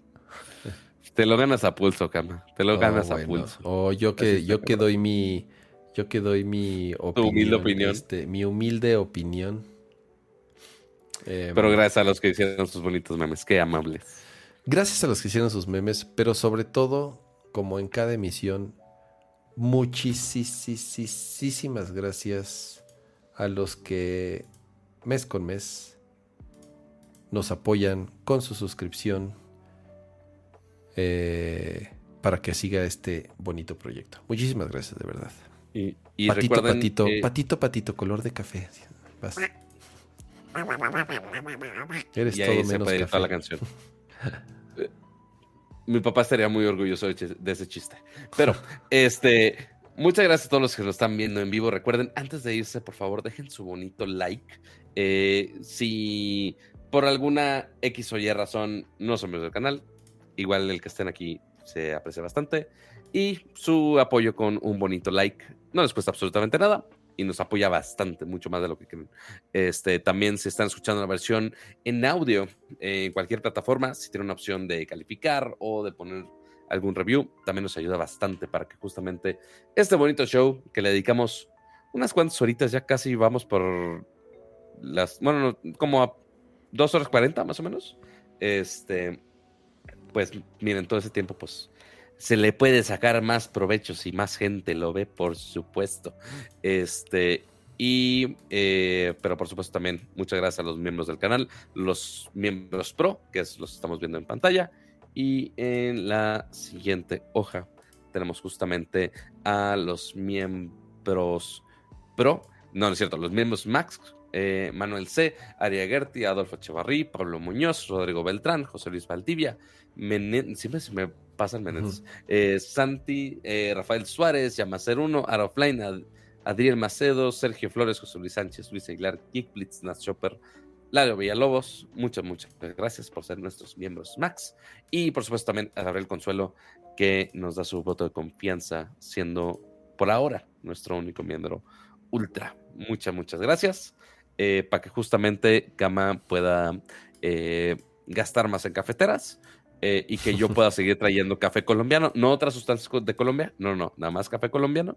Este, porque curiosamente cuando llegas al aeropuerto de Colombia, dicen, ay, casualmente tiene que irse en esta banda de equipaje específicamente para una revisión especial. Qué casualidad. revisión random. Revisión random. Nada más al vuelo de Colombia. Qué casualidad. Y ya. Eso es todo. Y recuerden que nos vemos, y recuerden que nos vemos todos los jueves, 9.30 de la noche, eh, de todos los temas que estén viendo durante la semana. Si quieren que comentemos de alguna película, de algún juego, de alguna noticia tecnológica que hubo, nos pueden arrobar ambos a mí con mi esta arroba que está aquí abajo o con la arroba de Ramsa y pues seguramente estaremos viendo todo el drama en Twitter mientras sigue vivo. Gracias, Cuacuac. Eh, gracias de nuevo a los que estuvieron por acá acompañándonos en esta edición. Ya son las 12 de la noche con 23 minutos. Con razón, ya ahorita. ¿Ya te está dando sueñito? Ya, y ahora sí ya me está, ya me está dando, ya me está dando sueñito. Vámonos a dormir. Es que, ser, es que ser tóxico cansa, cama. Es correcto, Pato. Mejor no seas tóxico. Consume, consume muchas energías. ¿Sabías que si frunces la cara, utilizas 650 músculos en vez de que si sonríes, utilizas... ¿Has escuchado? Hay una jalada así, ya sabes.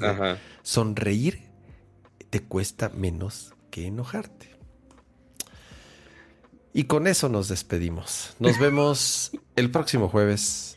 Descansen. Eh, dicen que quieren un after de cafeteras. No, otro, otro día hacemos un, un, show de café. Si quieren hacer, digo, no utilizaría Nerdcore para eso, creo, porque este, no lo sé. No sé, ustedes opinen, ustedes mandan, el público mandan, el público manda, como, como dicen. Tengo que pensar en marcas de cafeteras para pedirlas. Descansen. Bye. Bye.